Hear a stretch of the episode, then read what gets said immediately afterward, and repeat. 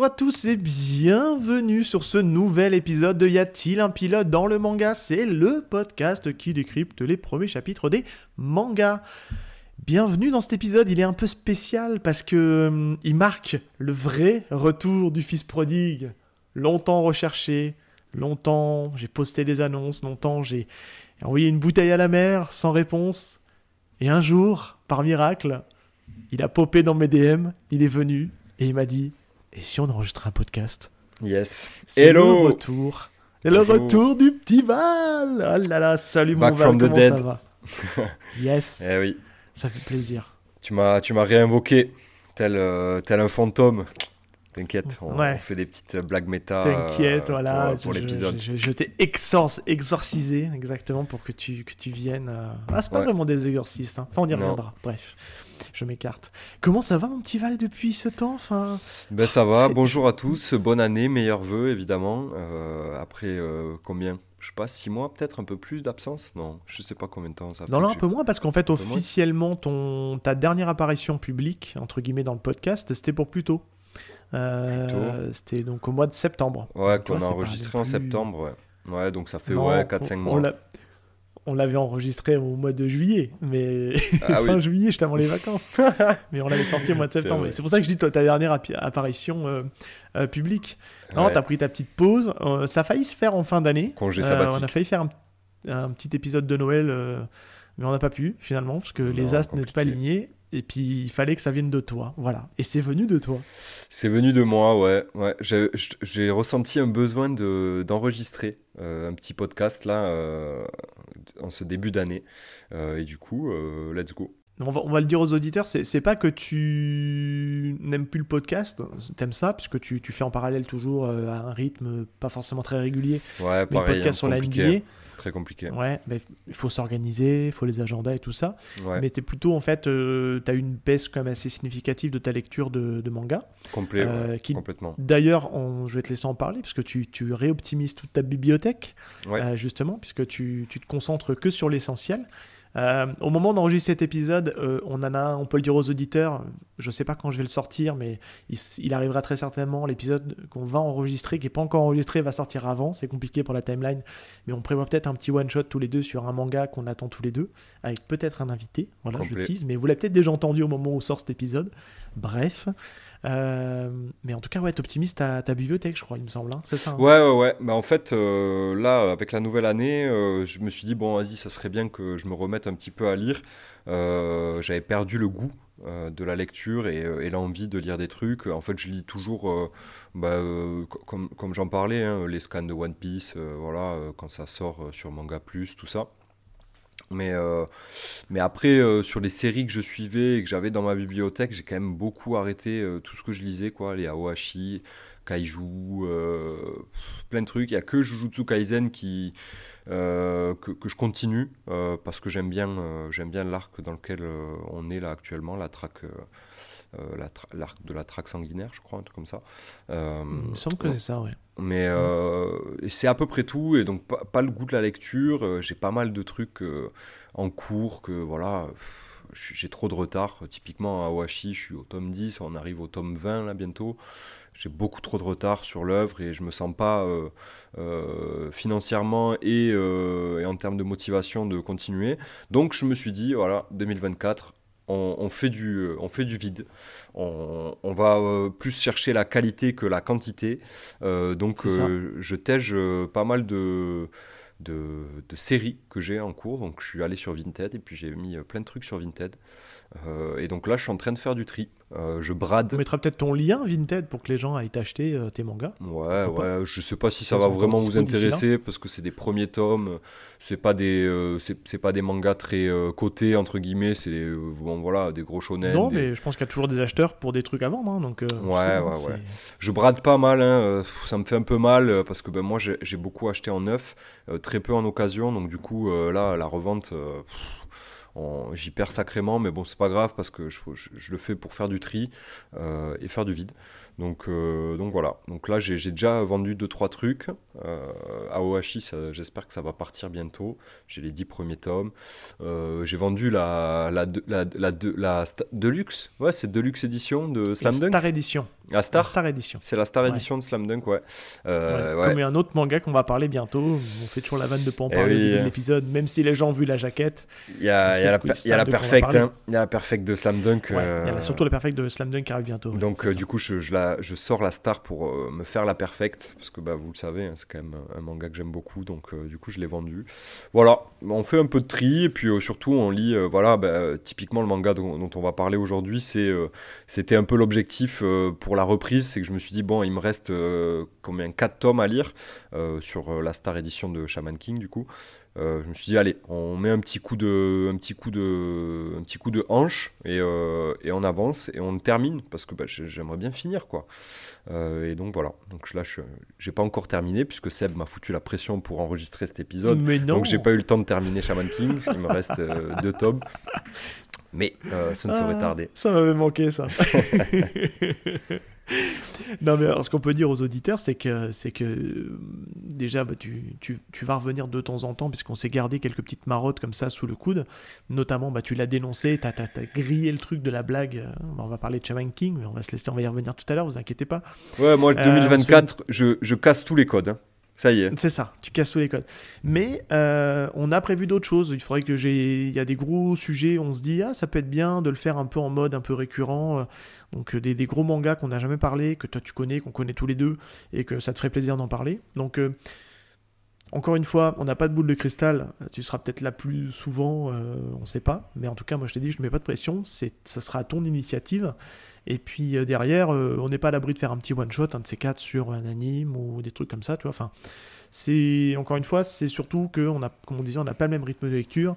Toi, tu es beaucoup plus axé sur les jeux vidéo en ce moment. Tu as fait, je crois, il me semble, Baldur Gates 3 là récemment ou Ah, je suis en, train de faire Baldur's voilà.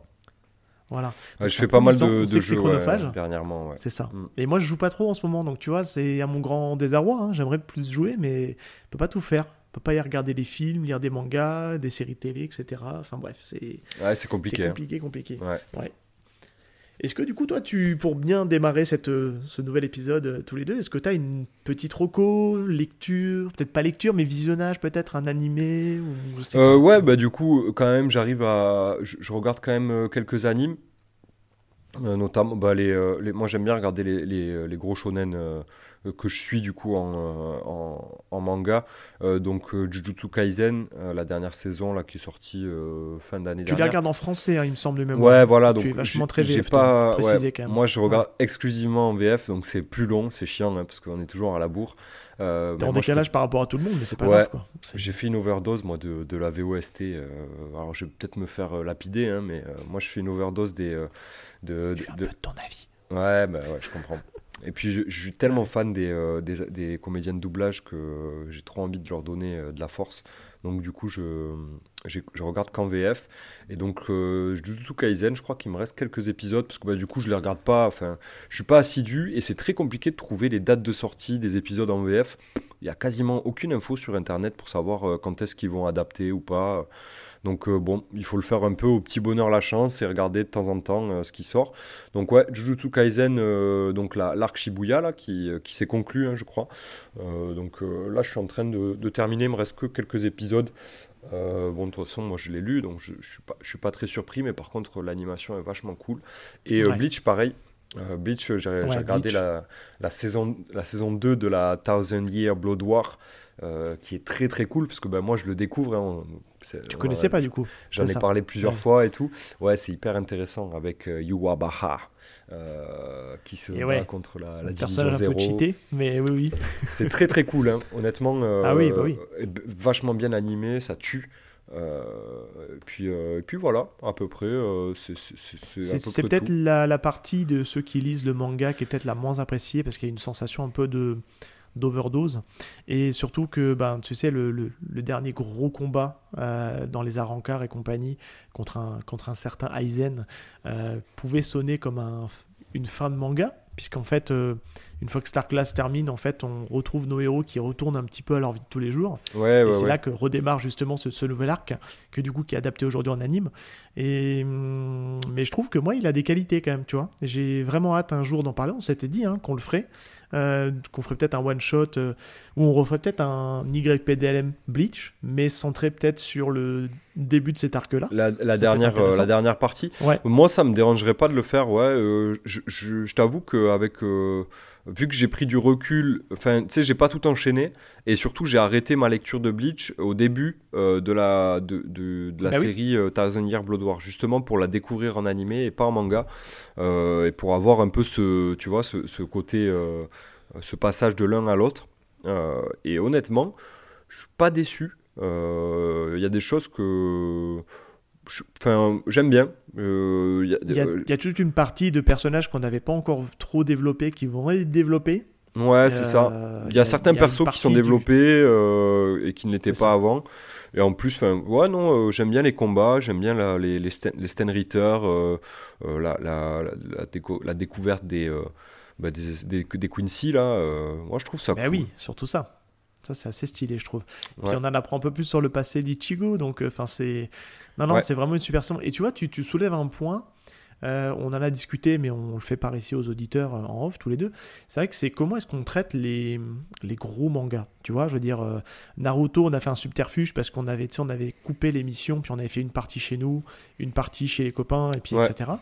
Euh, Bleach, tu vois, on a fait quand même 3h30 euh, pour parler de, on va dire, aller de 60% du manga, so- 65%, 70% du manga, et on n'a pas traité la fin, parce que volontairement on s'était arrêté là, on s'est dit putain, ça fait quand même 3h30 qu'on enregistre. Euh, et c'est vrai que cette question-là, on, en parlait tous les deux, comment est-ce qu'on traite les gros bangers à plein de tomes? Alors je viens de dropper des noms, mais les Hippo, euh, Dragon Ball, euh, bah forcément la fin de Bleach. On a aussi One Piece un jour qu'on parlera, mais on se dit bah on va pas traiter du premier chapitre de One Piece qui fait 100 tomes ou du premier chapitre d'Hippo qui fait qui fait 100 tomes, tu vois. Puis enfin pareil pour Dragon Ball, tu vois, ça serait un peu frustrant de se dire on parle que d'un seul euh, que bah, le début de Dragon Ball n'a rien à voir avec euh, est complètement différent avec toute la partie entre guillemets Dragon Ball Z pour faire le lien avec l'anime. Ouais. Donc c'est vrai que là-dessus on avait parlé, on s'est dit est-ce qu'on le traiterait pas par gros arcs? C'est ces titres-là, je parle hein, vraiment. C'est, que je pense que c'est le meilleur moyen. tu vois. C'est le meilleur ça. moyen. Euh, Ouais. Ça dépend des, des mangas euh, après, parce qu'il y a certains mangas qui sont euh, typiquement bien découpés en différents arcs, euh, d'autres qui le sont un peu ça. moins. Tu vois, donc euh, et que tu peux plus traiter dans la. Tu vois, par exemple, je pense à FMA qui est un gros truc. L'histoire étant euh, très euh, linéaire et. Enfin. Il n'y a, a pas d'arc euh, tu sais, euh, bien changeant, tu vois, à la euh, Hunter Hunter, tu vois, par exemple dans Mhm. FMA. Et du coup, très compliqué de découper FMA en plusieurs arcs. À la limite, tu peux le découper en actes, mais c'est les actes d'un même, d'une même histoire, quoi.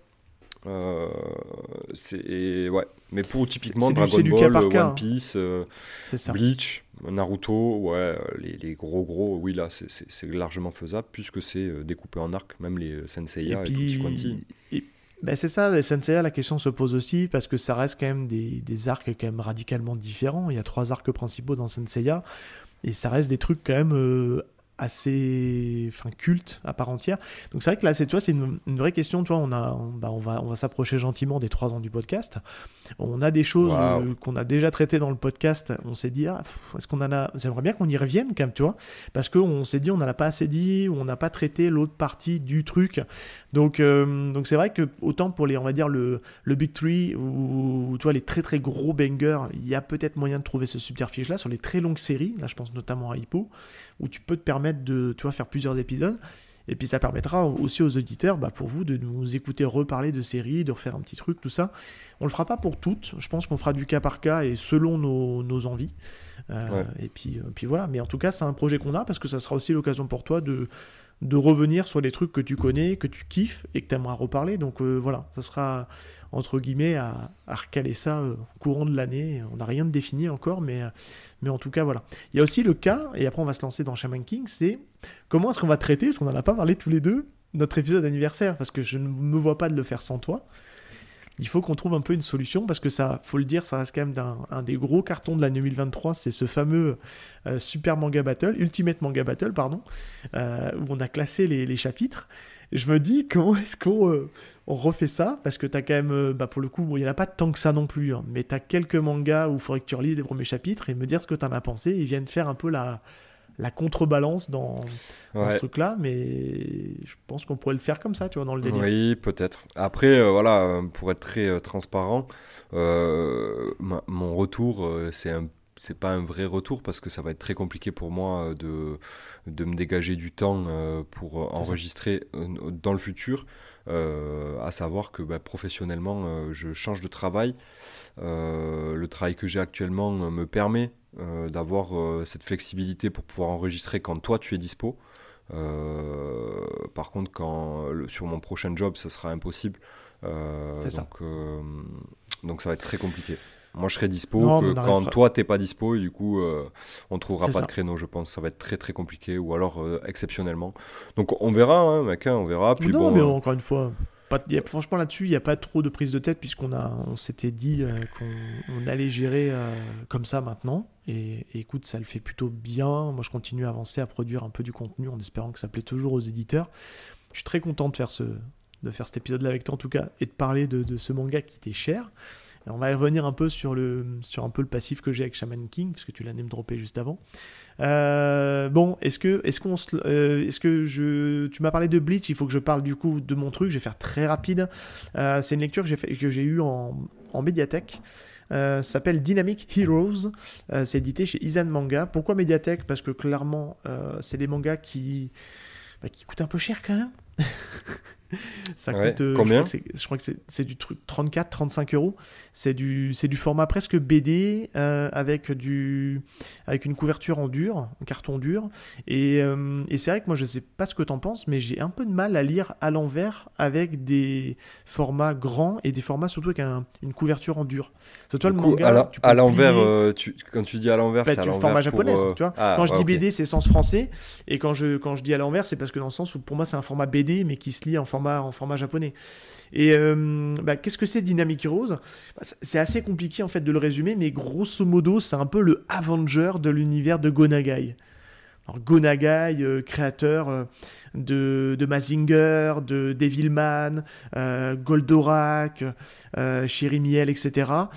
tous ces gens-là, en fait, se, se, retrouvent en fait ensemble pour combattre une menace qui arrive sur Terre, alors que alors que Actarus et Phénicia, eux, sont retournés sur leur planète natale, et bien c'est au moment de leur départ que ben, il y, a, une nouvelle menace qui commence à, revenir sur Terre et vouloir en découdre et à prendre justement la, la main mise sur la Terre.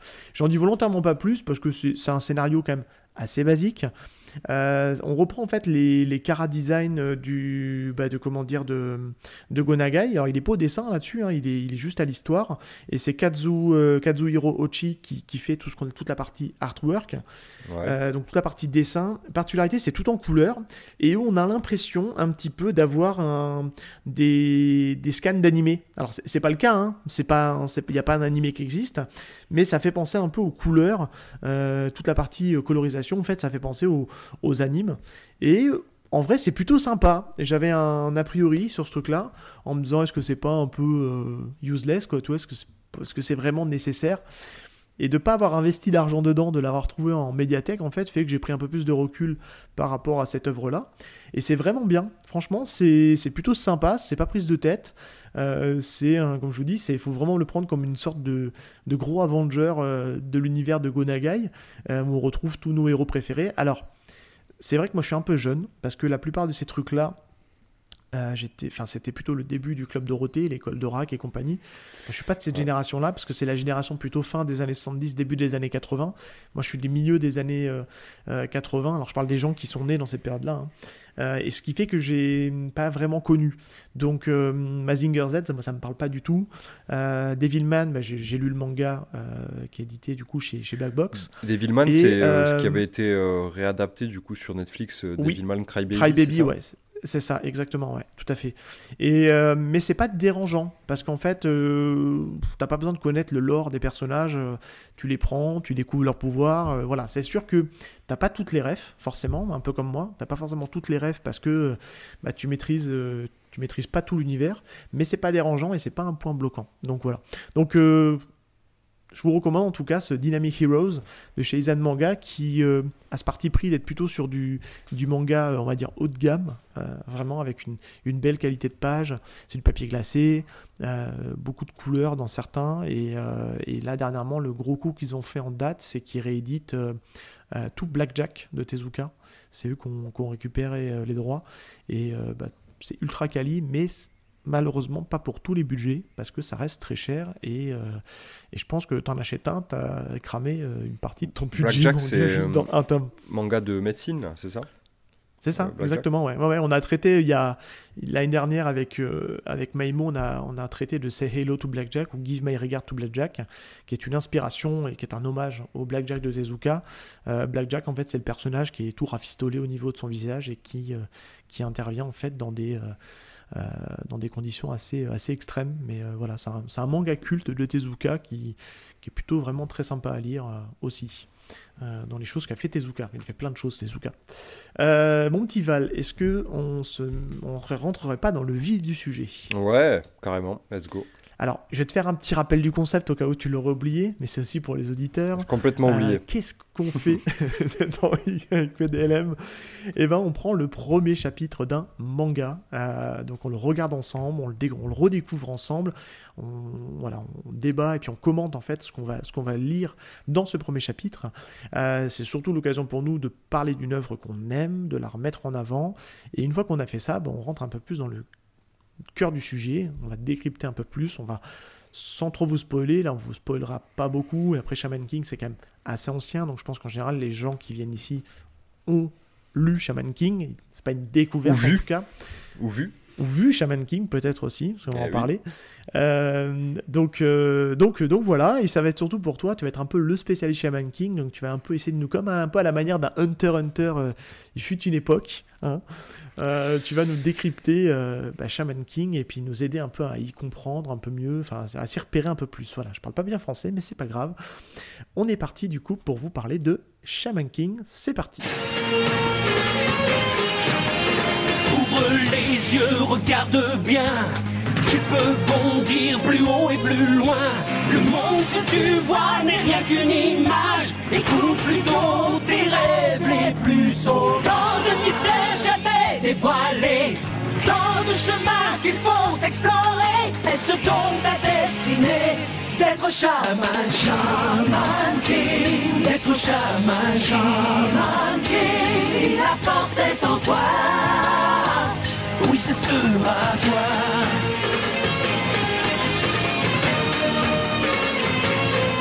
Tu éclaireras la terre d'une toute autre lumière et tu te battras jusqu'en enfer par le feu et par le fer pour être chaman, chaman mon petit Val, on ne perd pas les bonnes habitudes, n'est-ce pas? Je vais te laisser la main parce que c'est quelque chose que j'avais pris plutôt. Euh, J'espère que tu auras mis le générique du premier animé de, de Shaman King. Hein. Bien évidemment. Évidemment, forcément, les auditeurs l'ont entendu. Mais oui, ah c'est forcément rajouté en post-prod, tout hein. ça, mais voilà. Mythique. Mythique. Euh, bah écoute, mon petit Val, euh, je vais te laisser la main du coup, parce que généralement c'était quelque chose que je prenais plutôt, je le faisais en light. Mais, mais du coup, là, je vais te laisser la main et tu vas me dire, bah, c'est quoi Shaman King? Dis-nous, où est-ce qu'on trouve ça quoi? Alors, Shaman King. Let's go. Bah, du coup, on passe sur une présentation d'œuvres. Euh, ça fait très longtemps que j'ai pas fait ça. Euh, du coup, euh, je, suis un peu je suis un peu rouillé, mais ça va revenir. Donc, Shaman King, tout simplement, c'est un shonen de Hiroyuki Takei, euh, auteur euh, quand même assez, euh, assez plébiscité et connu, puisque ben, donc Shaman King s'est sorti entre 98 et 2017. non, pardon. oui, c'est ça. Si, si, c'est ça. 98 et 2004, pardon. Donc c'est un manga qui est sorti pendant ben, la sortie des, plus gros shonen fleuves de l'histoire, hein, les One Piece, les Naruto, tout ça. Euh, donc euh, mangaka plutôt euh, plébiscité à l'époque et avec pas mal de, de potentiel. Enfin, en tout cas, les, les, éditeurs lui voyaient beaucoup de potentiel, et notamment dans ah, un jeune, quoi. Ouais, c'était un jeune euh, dans son œuvre Shaman King. Je sais pas si tu as des infos, mais il me semble qu'il a été euh, euh, assistant avec Eshiro Oda de, d'un, autre, d'un autre auteur. je l'avais vu passer quelque part, puis j'ai plus l'info là. Alors moi, j'avais, j'avais, enfin, il, est, il a été assistant avec Eshiro Oda, mais il a surtout été assistant de, de l'auteur de Kenshin. Ah voilà, c'est ça, avec Eshiro Oda du coup, assistant de... Watsuki. Ouais, voilà, exactement, sur euh, Kenshin le Vagabond. Euh, exactement. Euh, c'est ça l'info que j'avais complètement zappé. Et c'est là qu'il a rencontré notamment Oda. C'est dans cette collaboration-là avec, avec cet auteur-là qu'ils se sont rencontrés. Ouais, donc c'est la même génération, donc c'est pour vous dire, c'est quand même une génération, c'est un peu la, la, la, gold génération des, des ah, auteurs. Parce hein. est, il est jeune, hein, je regardais, il a 51 ans. Ah ouais, ouais. il a commencé, il avait 20, 26 ans. Ouais, c'est ça, 26 ans. non, moins que ça, hein. tant que je dis une connerie. Non, non, oui, c'est ça, 26 ans, pardon. Ouais et euh, ouais, donc du coup, euh, manga donc de Hiroyuki Takei, euh, Shaman King, c'est sorti donc entre 98 et 2004. la première édition avait 32 volumes de, ouais, du manga Shaman King.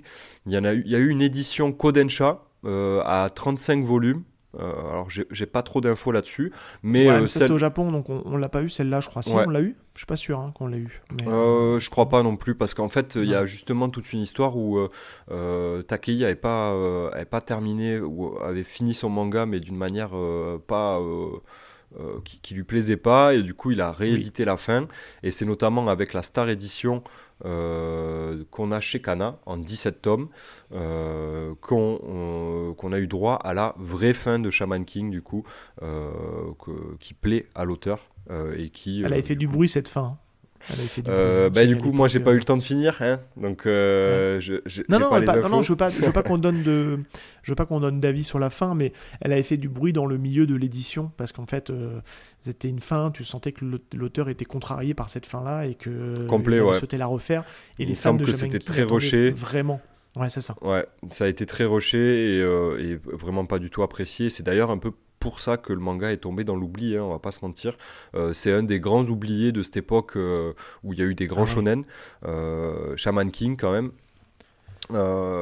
mais c'est pour ça qu'on en parle aussi, puisque bah, pour la petite histoire, moi j'ai découvert Shaman King quand j'étais tout petit, avec le premier animé qui passait sur, je sais plus sur quoi ça passait, je crois que c'était sur TF1. C'était pas Game One Non, non, non, je crois que c'était sur les chaînes publiques. Hein. Euh, ok. Et avec le, du coup le générique qu'on a entendu là, le, fameux euh, générique chanté en français. Euh, et moi j'étais trop fan de Shaman King quand j'étais petit, je trouvais ça juste dingue. C'est peut-être un des premiers mangas que j'ai vu en anime du coup, parce que j'étais tout petit. Et ça m'a fait vraiment plaisir de m'y remettre. Donc ouais, il y a eu un premier anime euh, et l'anime a été réédité, euh, qui a été, enfin, du coup, le premier anime a suivi un peu euh, puisqu'il date des de 2000, il date de quand? 2001, 2002. Il n'y a que 64 épisodes. du coup, l'anime est vraiment retranscrit très, pas très bien le manga. En tout cas, il retranscrit bien la première partie, mais il me semble que la fin, c'est pas c'est pas trop ça quoi. Donc on a eu ce premier anime là et derrière euh, l'animé du Shaman King normal a été réédité par Netflix récemment. Il me semble que c'est en 2021 si je dis pas de bêtises. Oui, ça suit une mode en fait. que, toi, il y a Fruit Basket aussi qui avait été concerné aussi par cette ce repimpage, on va dire, d'une nouvelle série un peu mieux faite et compagnie. Ouais, ouais, exactement. Et, euh, c'est Mappa, hein, je crois qu'il l'a fait. Non, c'est pas Mappa euh, Ou non, peut-être, je sais plus. Euh, je sais pas du tout. J'ai pas. Non, studio d'animation, c'est Bridge, Bridge Studio. Euh, J'ai pas trop, j'ai pas les infos. Je, ça me dit rien là comme ça de nom. Euh, mais ils ont très certainement dû faire des trucs assez cool. Et du coup, pour, pour le coup, cet anime, je l'ai aussi regardé. Alors, il y a des des pour et des contre euh, de mon côté perso. Euh, les points positifs, c'est que bah, déjà la VF de Shaman King pour moi elle est euh, mythique. C'est-à-dire que je me souviendrai toute ma vie des voix de Yo, de Manta, de Ren, du premier anime. Et il se trouve que ah. dans dans l'anime de, de, 2021 sur Netflix, ils ont récupéré une partie du cast VF oh, du premier anime. Et ça m'avait vraiment choqué quand j'ai regardé euh, sur Netflix parce que j'étais là, mais putain, mais merde, c'est- la vraie voix, mais c'est pas vraiment la même. Enfin, en fait, c'est le même euh, Ah oui. doubleur, a mais la voix de un peu changée. Forcément, Ah oui, en oui. 20 ans, euh, sa voix a évolué, mais ils arrivent à retrouver quand même le, le teint et le ton euh, des persos. Notamment Manta, c'est assez, assez bien, Ren aussi. Et on a d'autres comédiens de doublage qui viennent doubler do- certains, certains personnages, notamment Ryu. Ils ont pas, c'est pas le même, et Ryu est doublé par Adrien Antoine, je crois. Ah, c'est Euh, une bonne voix aussi, Adrien Antoine. ouais, Moi, ça me plaît d'entendre ouais. Adrien Antoine, franchement. Ouais, surtout sur Ryu, c'est assez cool. Euh, donc voilà. Euh, Adrien la- on est d'accord que c'est la voix, c'est la voix de Thor. hein. c'est la voix de Si Thor, pas de. Henri Cavill. ça. euh, ouais, ouais, ouais. Exactement. C'est ça. Euh. Du coup, euh, ça c'est pour la partie anime. Qu'est-ce que j'ai oublié? Parce que je le fais vraiment en loose day là, Seb. Est-ce que j'ai oublié de Non, dire non, des mais choses? tout dit. euh, 32 Si- tomes. voilà, on est plutôt. On peut dire que Takei a donné suite à son manga.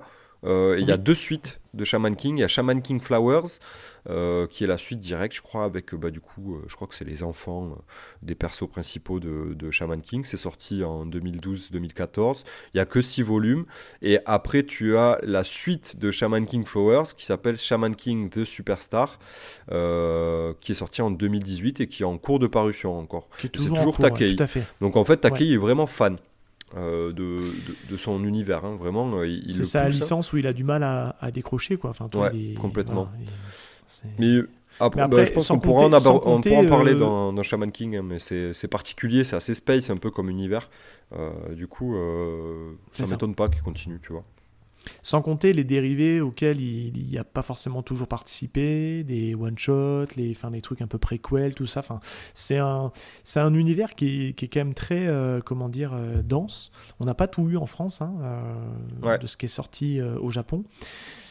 C'est peut-être pas un mal, parce que je pense que ça aurait pas forcément fonctionné. Je, je- honnêtement, j'ai aucune info. Alors, je, je sais que c'est un manga qui a quand même bien marché au Japon, euh, parce qu'il fait partie quand même. euh, il est dans le top des, des mangas euh, les plus vendus. hein. Euh, après, je, me demande si ça a eu le même impact en France, tu vois, en termes de vente. C'est ça que je me pose. Je, bah, je sais, je pourrais pas te dire, je pense pas, honnêtement, mais en fait, c'est souvent un manga oublié, en fait, Shaman King. Il y a pas mal Ouais, de gens qui ça. connaissent, euh, qui ont peut-être commencé, comme euh, par exemple toi, euh, tu t'y étais vite fait intéressé à l'époque, mais tu t'avais lâché très vite parce que, ben, en même temps, à l'époque où Shaman King sortait, il fallait aussi lire Naruto, il fallait lire. Bleach, il fallait lire One Piece, il fallait lire. pff, et c'était en overdose fait, de shonen déjà Neketsu, quoi. C'est ça, en fait, le, le problème de, le problème de Shaman King, c'est qu'il a été déjà à son époque noyé dans la masse. Et euh, déjà sur un marché qui n'était pas spécialement mature, parce qu'aujourd'hui, je pense que le marché du manga en France est assez mature. Carrément. Euh, au Japon, ça fonctionne parce qu'ils lisent des mangas depuis la nuit des temps. Nous, euh, bah, c'était la période des années 2000 où bah, tu... on n'avait pas forcément toujours le budget, il y avait beaucoup de, sort- de sorties, mais bah, euh, fallait faire un choix. Moi, je sais qu'à l'époque, j'avais acheté les cinq premiers, j'avais bien aimé, mais j'avais fait un choix. Et tu vois, euh, naturellement, elle est tombée un peu à l'oubli. Et c'est vrai que c'est toi, par le biais de l'anime, euh, tu l'as découvert comme ça, tu l'as repris en perfect, et tu. Enfin, c'est la Star Edition, plus que la perfect d'ailleurs. C'est le même format que celle de Slam Dunk. Alors, pas la nouvelle qui vient de sortir, mais celle juste avant. Euh, et euh, donc, c'est un format recalibré en chapitres, etc. et en format plutôt classique. Et c'est vrai que bah, tu... j'ai remis dedans. Et en, et en vrai, c'est cool, quoi. Et je me dis, Bah c'est oui. vrai que c'est dommage parce que c'est un manga oublié et qui a de belles qualités. Mais on va en Bah, parler, justement. Honnêtement, euh, c'est un peu, un peu ça le truc. Je pense que euh, il a été noyé dans la masse à l'époque et puis il pouvait pas Bah faire oui. concurrence avec euh, avec euh, avec les, les, les- les énormes mangas qui sont sortis à cette période-là. Mais à cette, à cette époque-là, on savait pas encore ce que deviendrait Naruto ou ce que deviendrait One Piece. Bah oui. Donc euh, évidemment, euh, il a pas eu de chance. Et un peu à la manière d'un Bleach, tu vois. Mais Bleach a quand même réussi à sortir son épingle, a réussi à, à sortir son Ouais. épingle du jeu à cette Il époque-là. fait partie quand même du Big Three, hein, donc euh, c'est Oui. pour rien. Puis Mais, ça- tu vois, Bleach est rayonné en tout- France aussi, quoi. est Mm. toujours un peu sous-estimé par rapport à- Ah aux, deux énormes cadors que sont Naruto et One Piece. Et typiquement, Shaman King, pareil, tu vois, je pense qu'il a eu un traitement qui a, il a pas eu de cul, en fait. Il n'est pas sorti à la bonne période, euh, alors que il avait un potentiel. Après, on en parlera pendant dans le reste de, l'épisode. il a quand même aussi pas mal de, défauts, mais il a aussi beaucoup de choses qui plairaient aujourd'hui et qui plaît hein, du coup. Hein. si ça sortait aujourd'hui, il y, a beaucoup de choses de points positifs qui, qui en bah, fait un, manga très c'est ça. Très viable. Il, s'inscrit. Alors, il y a, y, y a, la série, il y a la suite là, qui, qui, comment dire, est toujours en cours de parution dans le Weekly Shonen Jump. Je crois qu'il c'est toujours édité là-bas, si je dis pas de bêtises. Ouais, je me aussi. Et, euh, mais pour autant, on est dans une période où, euh, bah, tu vois, c'est l'exorcisme qui cartonne. Je pense notamment à JK, etc. Enfin, tu vois, qui, qui... Bah, il aurait peut-être eu sa place, tu vois, parce que entre Shaman et exorcisme, j'ai fait un petit, un petit lapsus. C'est dans Shonen Magazine Edge que c'est édité euh, Shaman King de Superstar, le, dernier, le truc qui est en cours de parution. Autant Donc c'est plus, c'est plus dans le Jump. C'est alors ouais, c'est la Kodansha euh, qui, qui, a récupéré le, truc, ouais. Ok. C'est ça. Alors qu'avant c'était la Shueisha qui avait le, la série principale. Mais euh, mais ce que je veux dire, c'est que ça aurait, euh, ça aurait pu entre guillemets pu s'inscrire dans, dans cette dans cette mouvance où les, les, revenants, les trucs comme ça sont, sont, sont ont la mode, sont à la mode, tu vois. Donc non bref. Ouais. Est-ce que tu te sens de pitcher l'œuvre? Oui, tout simplement, je vais prendre la quatrième de couve euh, de la Star Edition et je vais la lire. Voilà, euh, on se fait plus chier en 2024. Euh, et on va voir et on va voir si elle est proche de celle que j'ai moi aussi dans ma. On pourra, tiens, on pourra, on pourra, on va le dire aux auditeurs. Euh, toi, ton matériau de base, donc c'est la Star Edition, et moi, c'est l'édition bah, que j'avais déjà de l'époque, qui est actuellement la première commercialisation. Hein. La première. On va pouvoir comparer les pitchs, voir s'ils ont fait évoluer les pitchs. Tiens, on fait ça en live. Vas-y.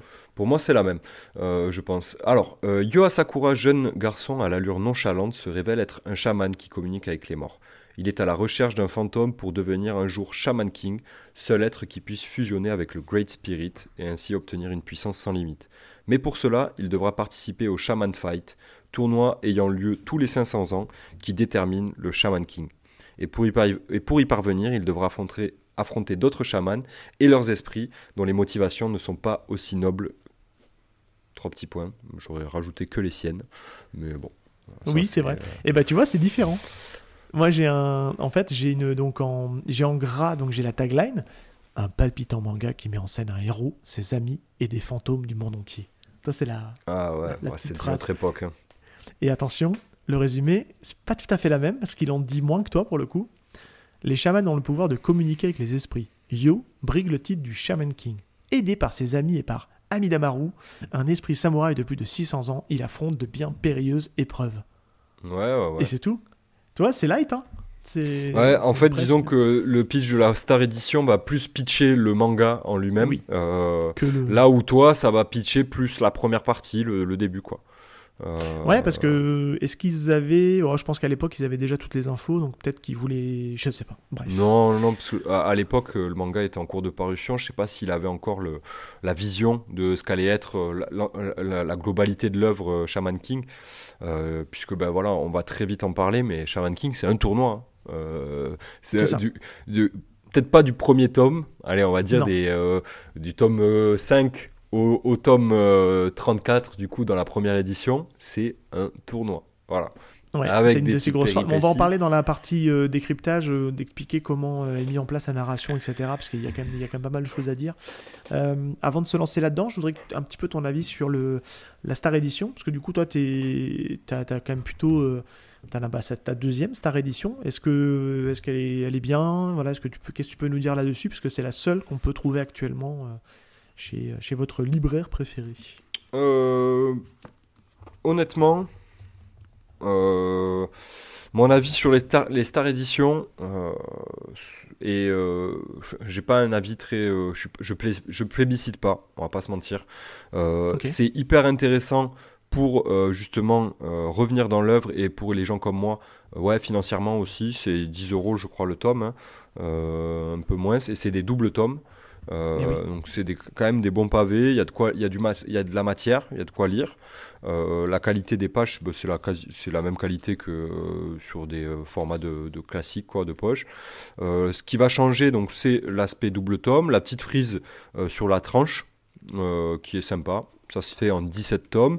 Et on a euh, les jaquettes qui sont réversibles, avec euh, donc la possibilité d'avoir euh, un différent, différents artworks. Selon les humeurs.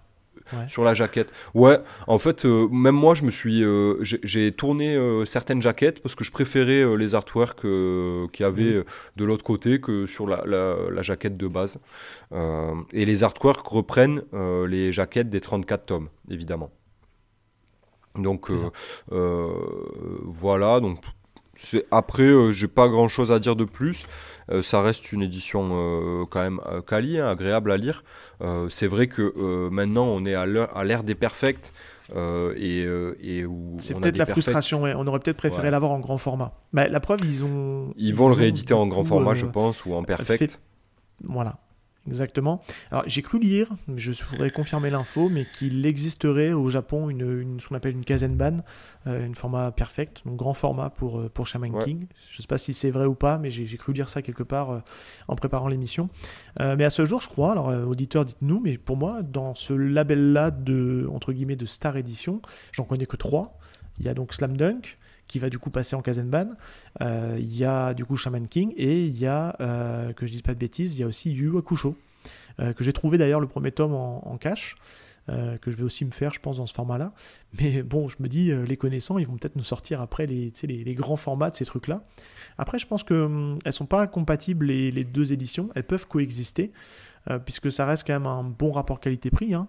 Euh, vous avez 17 tomes pour 9,95. euh, bah, pour le coup, c'est vraiment intéressant financièrement. On avait fait la comparaison à l'époque pour si on voulait acquérir la, la Perfect Edition de Slam Dunk versus la Star Edition. bah, vous payez le grand format hein, quand même, parce que je crois qu'elle sera vendue la, la Perfect pratiquement 14 euros. Et si un jour une, une grande édition de Shaman King doit sortir, bah, ça sera pareil. Donc au final, le rapport qui a été pris, la Star Edition est quand même plus intéressante financièrement que la Perfect, mais après ça dépend ce que vous voulez avoir dans votre Mangatech. Voilà, ça c'est. Euh, je viens de voir là, parce qu'en fait, les Italiens sont pas mal en avance sur nous. Je suis en train de regarder en même temps. Eux, ils ont déjà la perfect édition de Shaman King. Alors, il y a des grandes chances que ça ressemble à celle qu'on Le grand format nous. Ah Le oui. grand format, ouais, exactement. Et euh, j'ai l'impression qu'elle est, euh, elle se termine en genre euh, 30 tomes. hein, ou, Oui. Ah oui, ça, euh, ça, ça réduit pas le nombre de tomes, oui, forcément. 20 c'est sûr. je vois, il y en a 27. euh, Enfin, en tout cas, là, sur l'image que je vois sur, euh, sur, les, euh, sur ce qui est vendu sur euh, euh, eBay et tout ça, il y en a 27. Donc, ah ouais, financièrement, ça va coûter Ah cher. bah oui. Et Bah, en plus, j'ai pas l'impression euh, que est- soit si ouf que ça. En vrai. Elle est, elle, est complète en, elle est complète en 20 tomes avec la, la Star Edition, là où ça va demander, je crois, 5 ou 6 tomes supplémentaires, il me semble, je crois, si on la, Ouais. passe, en, si on la passe en perfect. Donc euh, c'est juste une histoire de d'esthétisme, on va dire. hein, Tu vois, c'est juste parce que tu as envie euh, bah, d'avoir le grand format de la série que t'aimes. Et on va se le dire, moi je, moi, je suis assez yankee hein, de ça. hein. J'aime bien euh, le côté grand format et, et Moi aussi. profiter en fait d'un d'un dessin d'un auteur que j'aime bien. Est-ce que pour le coup je franchirai le pas pour Shaman King? Moi, je Tout va pense dépendre pas, en fait si c'est une opération rentable pour Kana. On voit que par exemple euh, il y a Souliter qui a été refait euh, en format perfect. Mais Solitaire, elle est belle, tu vois, l'édition. Euh, Euh, Bah, c'est la copie Elle est épurée, de- elle est. C'est la copie de Full Metal, hein, tu vois Ouais, ouais, carrément. Euh, là, tu vois, de ce que je vois de la Perfect euh, qu'il y a en Italie, euh, qui va probablement ressembler à ce qu'on va avoir nous, si, si ça sort, je suis pas convaincu que ça plaira, tu vois. Pas convaincu que ça plaira. Il y a une espèce de frise sur la tranche qui est assez jolie, euh, mais c'est. euh, elle est quand même plus jolie que la frise qu'il y a sur la Star, hein, on va pas se mentir. Oui, Euh, c'est assez basique hein, quand même, faut se le dire. Mais, euh, mais ouais, euh, si c'est 14 euros euh, le tome, il y a moins de matière à lire, certes, ça sera certainement beaucoup plus quali, mais euh, hmm, ça me. Ouais, je suis pas- je suis pas emballé, je t'avoue. Alors que moi, je suis un hyperait, vrai en Yankee. fait. hein. Ouais. Donc, clairement, euh, je pense que je resterai sur ma Star, tu vois. Euh, Ma. Star Édition, elle me, elle me convient. Euh, Ouais, tu me ferais pas le bien. move de Slam Dunk en tout cas. Non, clairement pas. Clairement pas. Bon. Parce que j'aime bien, parce que tu vois, j'ai- j'aime pas trop le, la typo du titre avec la petite couronne sur le King. euh, moi, j'aime bien la typo euh, OG, quoi. Shaman King avec les petites flammes. euh, euh, ouais, Ouais, le côté un peu pas. ésotérique quoi. Ouais, ouais, Ouais, ouais, le- puis, le, chaman puis comme, on peut le, comme on peut le voir, ouais. ok. exactement. Ouais, côté un peu limite euh, indien, tu vois, enfin, ça fait penser un peu à ça. euh. Ben ouais, ouais, ouais, il y a, y a- y a cet esprit-là dans Shaman King, hein, donc euh, voilà. C'est ça. Oui, tout à fait. Le chamanisme, on, enfin, on, on, on rapproche souvent ça à la, à la culture des, des Indiens qui, Ouais. qui, qui vont Américaine. leur mort.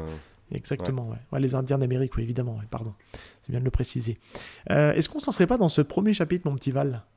Ouais, let's go. Allez, donc je, je précise, hein, moi je suis en matériaux de base de, donc de la première édition, donc n'hésite pas à me reprendre s'il y a des petites différences dans, dans ça. Euh, donc le premier chapitre s'intitule Celui qui danse avec les fantômes. Euh, c'est un classique, hein, c'est un double chapitre puisqu'il fait 52 pages, Euh, donc il y a de quoi faire, donc on va essayer quand même, parce qu'on a, on a bien bavassé tous les deux, donc ça fait plaisir hein, toujours, mais on va essayer quand même de, prendre les grandes lignes de ce premier chapitre pour ensuite prendre le temps de discuter tous les deux. Mais avant ça, euh, j'ai envie de mettre en avant un peu cette, cette, première page d'avant-chapitre où on nous explique en fait ce que sont les chamans. Je me permets de le lire. Les âmes des défunts en perdition, errant dans les plaines et les forêts, et enfin les cieux, des hommes ont le pouvoir de déployer dans notre monde une force insoupçonnée, celui de communiquer avec le monde des défunts. On les appelle les chamans. Tin, tin, tin. Ouais. C'est façon, euh, J'ai façon j'ai New. York euh, police judiciaire. De quoi? T'as la J'ai même. la même, ouais. Bon. Déjà, bah, qu'est-ce que tu peux me dire? Moi, je trouve que je l'aurais bien aimé. Alors, c'est pour ça que je- peut-être, à la limite, je, je serais peut-être prêt à regarder la perfecte, parce que tu vois, typiquement, l'illustration du premier chapitre, donc de celui qui danse avec les fantômes, pour Ouais, moi, elle est en elle couleur, est- celle-là. Ah, elle est ouais, quand même archi stylée. il y a tout, quoi. De ouf. Il y a tout. En couleur, je pense que ça va, ça va vraiment en, en jeter euh, un max. Et ça te tease les personnages qui vont venir en plus. C'est ça qui est plutôt Mhm. stylé, parce que t'as plein de mecs que tu vois pas encore tout de suite, quoi. Et elle est vraiment Ah trop oui, belle, oui, cette, oui. cette T'as même des personnages qui sont développés euh, sur les derniers tomes. hein, euh, Ouais. Les petites sorcières, là, justement, elles, sont, elles sont plus dans les derniers tomes. Ouais, non, elle est vraiment très belle. Bah, en- honnêtement, le, le dessin va beaucoup évoluer. Euh, donc, ce qu'on voit là dans le premier chapitre, euh, ça évolue vraiment beaucoup sur les, euh, sur les Et très tomes, vite. euh, les tomes, ouais, très très vite sur les tomes suivants, où les cara design seront toujours très reconnaissables, mais un peu plus, comment dire, maîtrisés, un peu moins cartoon. Euh, là, ça Oui. va. Bah, tu- on tu a un premier tome qui est, ouais, Manta, euh, même Yo, hein, euh, Manta et Yo, ils vont avoir, ils, sont, ils ont un traitement qui est très cartoonesque, euh, tu vois, avec des grands yeux, euh, la manière dont c'est, euh, dessiné, tu vois, plus enfant, enfantin, on peut dire ça, peut-être. Bah, il a un côté, euh, il a un côté très chibi, euh, tu sais. euh, ouais, Manta. Manta, ouais, je trouve ouais, que c'est, alors chibi pour les personnes qui découvrent, c'est les, c'est les versions, euh, les versions réduites ou les versions bébés euh, des, des- comment dire, on, on a vu beaucoup ça dans Dragon Ball où des fois on nous mettait les personnages en version chibi ou, ou en version SD, tu sais comment on dit. Mais là c'est plutôt Ouais. version chibi. Enfin, il, est, il est assez atypique un Manta. Enfin, on va y revenir. Mais oui, oui, je suis d'accord avec toi. Le, le- le design évolue. Après, moi, je trouve que son dessin est déjà là-dessus. Tu as déjà une bonne, euh, une bonne étendue de son, de sa qualité de dessin. Et Ouais, c'est vrai que je trouve que hum, il me fait Il a une beaucoup penser. Bah, il a une patte, même si je trouve qu'il est très académique, et il fait beaucoup penser à, ben, on sait d'où il vient, mais il me fait aussi beaucoup penser un peu au trait de Mashima, donc l'auteur de Fairy Tail, de Rave. Il y a un peu cette patte, cette même patte là, tu vois, de, de cette école là, de, de, de cette façon de dessiner. Euh, on Alors, est- peut-être- Peut-être dans le dessin, ouais, je, je te rejoins. Par contre, euh, dans euh, le traitement des personnages, pas du tout. Ah, c'est un peu différent. Non, mais complètement. Oui, oui, non, mais complètement. On Et- et tant mieux, d'ailleurs. Je vois- Et je vois très bien où tu veux en venir, on va y revenir. Euh, et bien écoute, on commence ce premier chapitre avec un, un tout petit personnage euh, court en taille euh, qui, qui se presse, qui se presse parce qu'il est en retard à cause des cours du soir et qui va louper le dernier train. Et donc justement, ben, pour éviter de le louper, ben, il décide de prendre un raccourci. Et ce raccourci, c'est quoi? Ben, C'est de passer par le cimetière. Et là, il va croiser un, un mystérieux personnage en train de, de regarder les étoiles et d'avoir un, un air un peu pensif. Elle est trop Euh, belle, et cette pareil, page. c'est- Elle est magnifique. ouais, elle est magnifique. Et puis encore une fois, on voit la- l'ancrage particulier et on peut supposer que c'était peut-être en couleur à l'époque. C'était peut-être des pages couleurs pour justement te mettre. euh, Ah, pour. euh, ouais, ouais, peut-être, ouais. on, le, on le voit, hein, je trouve que maintenant on arrive à cramer quand, quand tu sens que ça a été mis en noir et blanc et que potentiellement ça aurait pu être de la couleur. Parce qu'après, une fois que tu as passé et que tu, que tu, tu rentres vraiment dans, dans l'histoire, euh, bah, tu- c'est là que tu te dis, ok, c'est pas tout à fait la même colorisation, quoi. Même en noir et blanc. tu Oui, vois. puis il y a des, cases où où il y a quasiment aucun, aucun arrière-plan, donc c'est blanc. Euh, Juste t'as le perso euh, qui, qui char ou certains persos. Euh, oui, donc clairement, ouais, on, on sent que là il y avait sûrement de la couleur, ou qu'il y en aura certainement peut-être dans la perfecte. hein, ce serait pas étonnant. Si un jour il y a une, Euh. si un jour il y a une perfette complètement.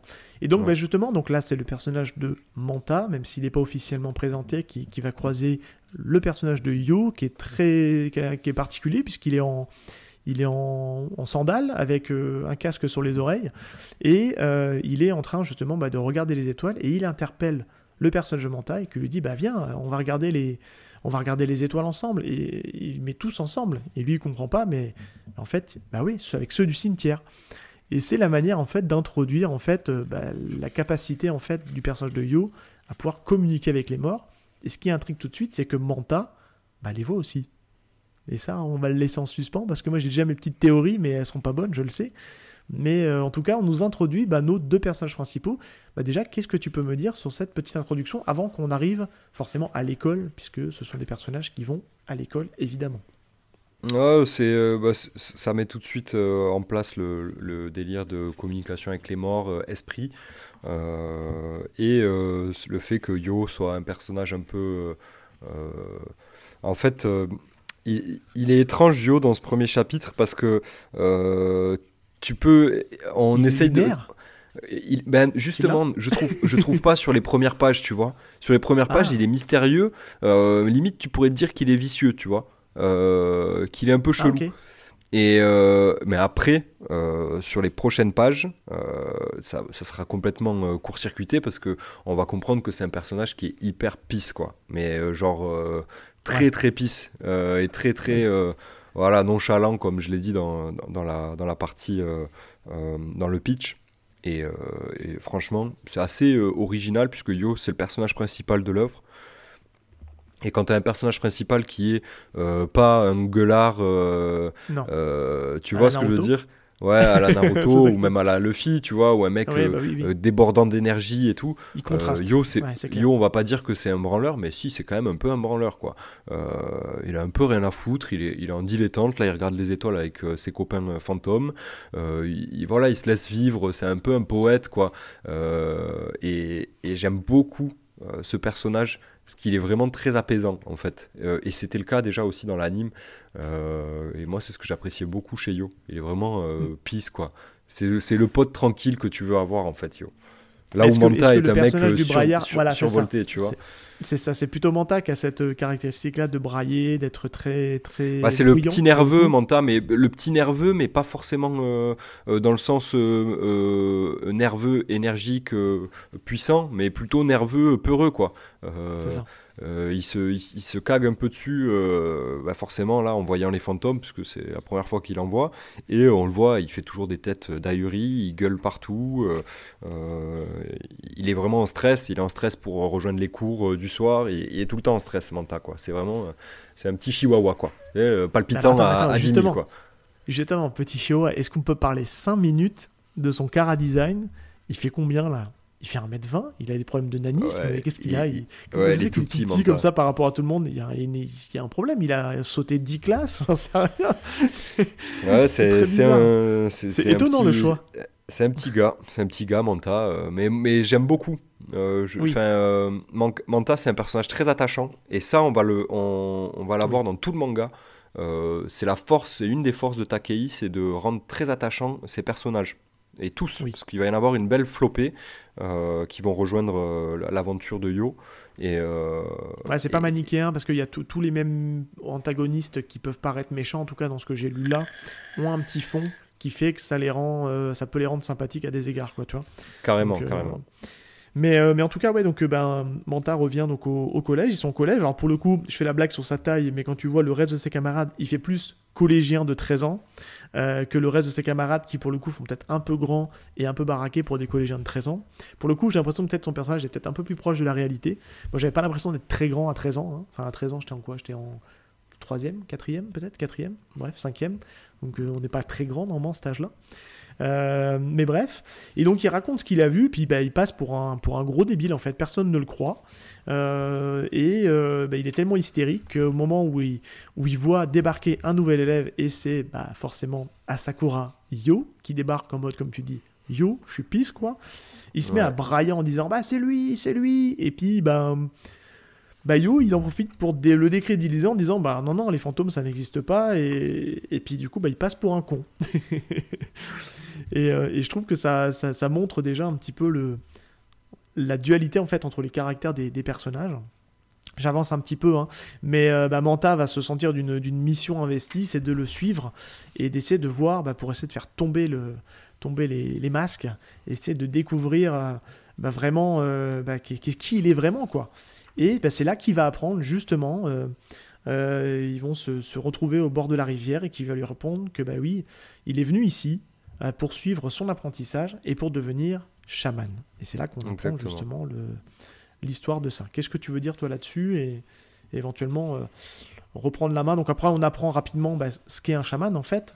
Et Ouais. euh, bah, je, peux te laisser, je peux te laisser en parler justement. Il y a une, une petite page entre guillemets de, de comment dire de c'est- pas un flashback mais c'est fait c'est disposé comme un flashback puisque c'est sur euh, En fait, c'est Manta noir. qui, c'est Manta qui, euh, qui lit euh, l'encyclopédie, la, définition de chaman dans l'encyclopédie, et du coup, c'est retranscrit en dessin, où on voit bah, justement des différentes, enfin, on voit des, des chamans du Japon, on voit ce qui s'apparenterait à être des chamans d'Afrique.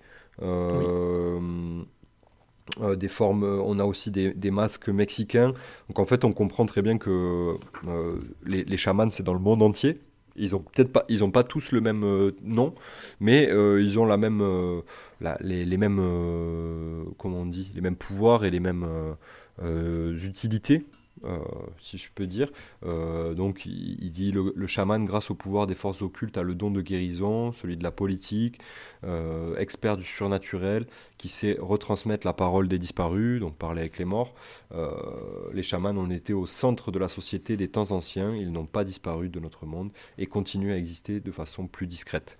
Et donc là, très clairement, on a la mise en place de, du contexte dans lequel C'est ça. Va se dérouler Mhm. tout le- tout l'œuvre de Shaman King, euh, puisque c'est là que Manta va, va découvrir euh, ben, l'univers des chamans à travers Yo, puisque Yo est un chaman euh, et qu'il est venu ici, comme tu l'as dit, pour parfaire son entraînement et sa capacité à communiquer et- et, avec les esprits. Voilà. C'est ça. Et puis en fait, euh, on a tout un passage où donc euh, bah, justement euh, le personnage de Manta fait ses recherches, essaie de comprendre. On sent une grosse frustration parce que lui il, donne en fait toute sa vie à l'école alors que Yo ben, il est juste là pour suivre sa formation. Puis l'école, ça on va dire c'est secondaire pour lui. Et euh, on a, en parallèle de ça, on a, une, nouvelle présentation de personnages, et ça, je vais te laisser en parler. On a la présentation du, du, bah, du, du personnage de Ryu, euh, qui est un peu le, la caution euh, Furio de ce manga. ouais, Alors, ils ont l'air ouais. tous adultes, mais ils ont. Enfin, pour moi, ils sont. C'est des Yankees, en fait. hein. Je... Alors, on va peut-être se faire tomber par les, les fans de Furio, parce que, avec la sémantique. Euh, mais voilà, c'est un peu le gang euh, du quartier euh, qui sévit et qui, lui, a une mèche à la. Mais c'est des. C'est des, beaux Sozoku, quoi. euh, Ouais, c'est ça, euh, mais un peu Yankee aussi. ils ont, ils ont des motos et un tout. peu à l'américaine, tu sais. Ouais, voilà, on, on le voit, euh, on le voit après euh, dans le manga. Ils ont tout- toute son équipe, ils ont des motos. c'est des petits jeunes de 18 piges, un peu, ouais, beau Sozoku, on, on va dire quoi, en mode Furio, gangster. Euh. Euh, c'est euh, Tokyo Revengers avant euh, Tokyo Revengers. Non, j'abuse un ça. peu, mais dans l'esprit, euh, il y a un petit peu de ça. Et on rencontre donc Bokuto no Ryu, donc euh, Ryu au Bokuto. Le Bokuto, c'est un sabre euh, en bois. Euh, et c'est ce qui caractérise euh, ce, ce personnage. Euh, D'ailleurs, je sais pas comment c'est écrit dans euh, l'édition principale. Est-ce qu'ils l'ont appelé que Ryu Est-ce qu'ils l'ont appelé Bokuto no Ryu? Euh, Euh, écoute, c'est une très bonne question parce que ça m'a pas, ça m'a pas choqué. Ils, ils arrêtent pas de, de Je sais pas sur euh, quelle de- page c'est, mais je sais que moi ça m'avait marqué quand je l'ai lu parce que bah, pour moi c'était juste Ryu et c'est vrai que en fait dans euh, cette édition édition là ils l'ont appelé- enfin ils l'ont euh, nommé avec les termes euh, Bah, écoute, japonais quoi. Là, en fait, euh, si tu veux, donc en fait, ils ont, euh, donc bah, ils- en fait, pourquoi ils nous présentent ces personnages-là? Parce que euh, on lui remonte qu'un gamin a piétiné le territoire de, de Ryu, qui est donc le cimetière, hein, et qui décide justement d'aller d'aller lui lui faire comprendre. Et là, c'est là qu'il s'appelle la terreur du bâton de Ryu. C'est traduit comme ça en fait. Eh dans voilà, le- Bokuto no Ryu, c'est ça, le bâton de ça. Ryu. Donc je pense qu'à mon avis, euh, tu dois Alors que du coup, Bokuto no euh, Ryu, ça veut plus aussi, dire, euh, ça veut Oui. dire Ryu au bâton, euh, au bâton quoi, tu vois, ou euh, ça. euh, Ryu au sabre de bois quoi. Euh, donc c'est là que la, la traduction change et du coup c'est ce qui a plus ou moins été amélioré euh, via la Star Edition. Euh, c'est assez cool. Euh, C'est ça. peut être, ça peut être euh, un peu galère euh, dans les tomes suivants puisqu'on va avoir plein de termes euh, très compliqués, très techniques où en fait si tu fais pas des recherches Wikipédia, euh, tu saisiras pas complètement euh, ce que ça veut dire. Euh, les moines Onmyo, etc. il y, a- il y a beaucoup de choses dans Shaman King qui sont qui peuvent parler, je pense, à- aux Japonais parce que bah, ça va être dans leur dans leur tradition et dans leur histoire culturelle, quoi. Mais le mais qui vont pas nous pas parler. Pas tant, pas tant. Tu vois, sur des termes un peu, euh, des termes type, je pense euh, au Furyoku, euh, tu vois, enfin, les, les, le, bon, le Great Spirit, c'est facile, mais les, Shikigami, tous ces trucs-là, en fait, moi, dans l'édition que j'en ai, c'est expliqué, en fait. On m'explique, en fait, les. On, on va comprendre assez vite, mais on va y revenir tout à l'heure, qu'il y a différents types de chamans et que les chamans n'ont pas les mêmes pouvoirs et n'ont pas la même considération pour les fantômes avec qui ils communiquent. Et Ouais. ça, on va en parler justement euh, dans le décryptage, puisque c'est pas trop expliqué encore dans le, dans le premier chapitre. C'est surtout après que quand on va rencontrer en fait les, les potentiels ennemis de, de Yo, euh, qu'on va apprendre justement qu'il y a différents types de chamans qui utilisent, euh, qui ont différents types de pouvoirs, quoi. Euh, mais juste pour avancer un peu dans la lecture, en fait, euh, bah, Ryu, il va commettre un peu le- l'irréparable qui va nous permettre tout à l'heure de rencontrer un, un personnage très charismatique. Il va profaner la tombe et détruire la tombe d'un certain, je te laisse le nommer, Amidamaru, le légendaire Eh oui. samouraï Amidamaru. Euh, il, voilà, il, il va fracasser la tombe de Amidamaru. en euh, mode euh, j'ai pas peur. Quoi. Il légendaire venir, samouraï de peur. 600 ans euh, qui, il y a 600 ans, a commis un, un massacre euh, seul contre les armées de je sais pas qui. Euh, voilà, samouraï légendaire. Et euh, bah, je, je- je vais la, je, je prends la suite, je vais la faire courte. Ryu profane la tombe. euh, il fait peur en même temps à Manta. euh, Qui était là pour, euh, Voilà, Au qui est là. Et, et qui lui dit euh, Euh, si tu reviens, je te, je te, je te Bah, casse il en va lui deux. casser la gueule, hein, parce qu'il va, il va revenir à l'école avec des bandages et compagnie. Ouais, il va ça. se prendre une rousse. il, lui pète, Ouais. il lui pète un petit peu la gueule et euh, du coup Manta va, va, va se plaindre à En lui disant que voilà, euh, reviens plus au cimetière parce que ben, il y, a, y a Ryu et sa bande euh, et tu fais pas le poids quoi, ils vont, ils vont te fracasser. Et Yo, euh, ben, Yo typi- typiquement va dire ah bon, ben, moi je vais y aller. Et, et, euh, on et y je va. vais, je- ouais, on, on y va sans trop, trop d'explications euh, et, sans vraiment besoin euh, de, de- comment dire, il a, Manta a pas trop besoin de le convaincre, hein, voire même il le, il le, il le décourage d'y aller. Et Yo, il va quand même, et c'est là qu'on voit que Yo invoque du coup Amidamaru en étant face à Ryu euh, pour lui dire euh, bah écoute, on, on va, on va voir euh, ce qu'en pense notre classe, cher hein. ami Amidamaru. il pue la hein. classe. Il pue Ah, la classe. Amidamaru, Amidamaru. ouais. Ouais, il Ah, mais là, direct, quand ouf. tu le vois, tu penses à Kenshin, quoi. Tu penses à Ah Kenshin. bah il y a, y a- il y tu a penses à énormément Kyo, de tu sais, hein. Tu sais que c'est la référence, c'est aussi la période où il y a Kyo qui sortait en, en manga, Ouais. manga de samouraï qui était très cool aussi Kyo, et enfin, il pue la classe Amidamaru, j'ai adoré instant hein, le personnage, hein. franchement il est Bah, il a la- vraiment charmant. Il a un peu la même cup hein, que Kenshin euh, Ouais. Amidamaru, euh, Oui. dans- de, de coupe, coupe de cheveux. euh, et alors, euh, j'ai pas lu Kenshin, donc je sais pas trop comment est traité le personnage de, de Kenshin. Mais Amidamaru, c'est vraiment euh, la caution euh, loyauté. euh, Enfin, c'est le soldat, c'est le samouraï euh, avec pour allégeance à son maître, etc. euh, très euh, tradit Alors que quoi. Kenshin c'est un ronin. hein, C'est un ronin, exactement. C'est Voilà. pour ça que là, il y a Il- des il- différences. Il a, il a arrêté là, son, sa voix de samouraï, il a inversé sa lame pour pouvoir ne plus tuer personne. Tu vois, c'est un truc un peu, un peu, un peu à part, quoi. Mais, Ouais. euh, ouais. Mais en tout cas, il, Amidamaru, il, il pue la classe, quoi. Enfin, franchement, j'aime beaucoup Ouais, ce personnage.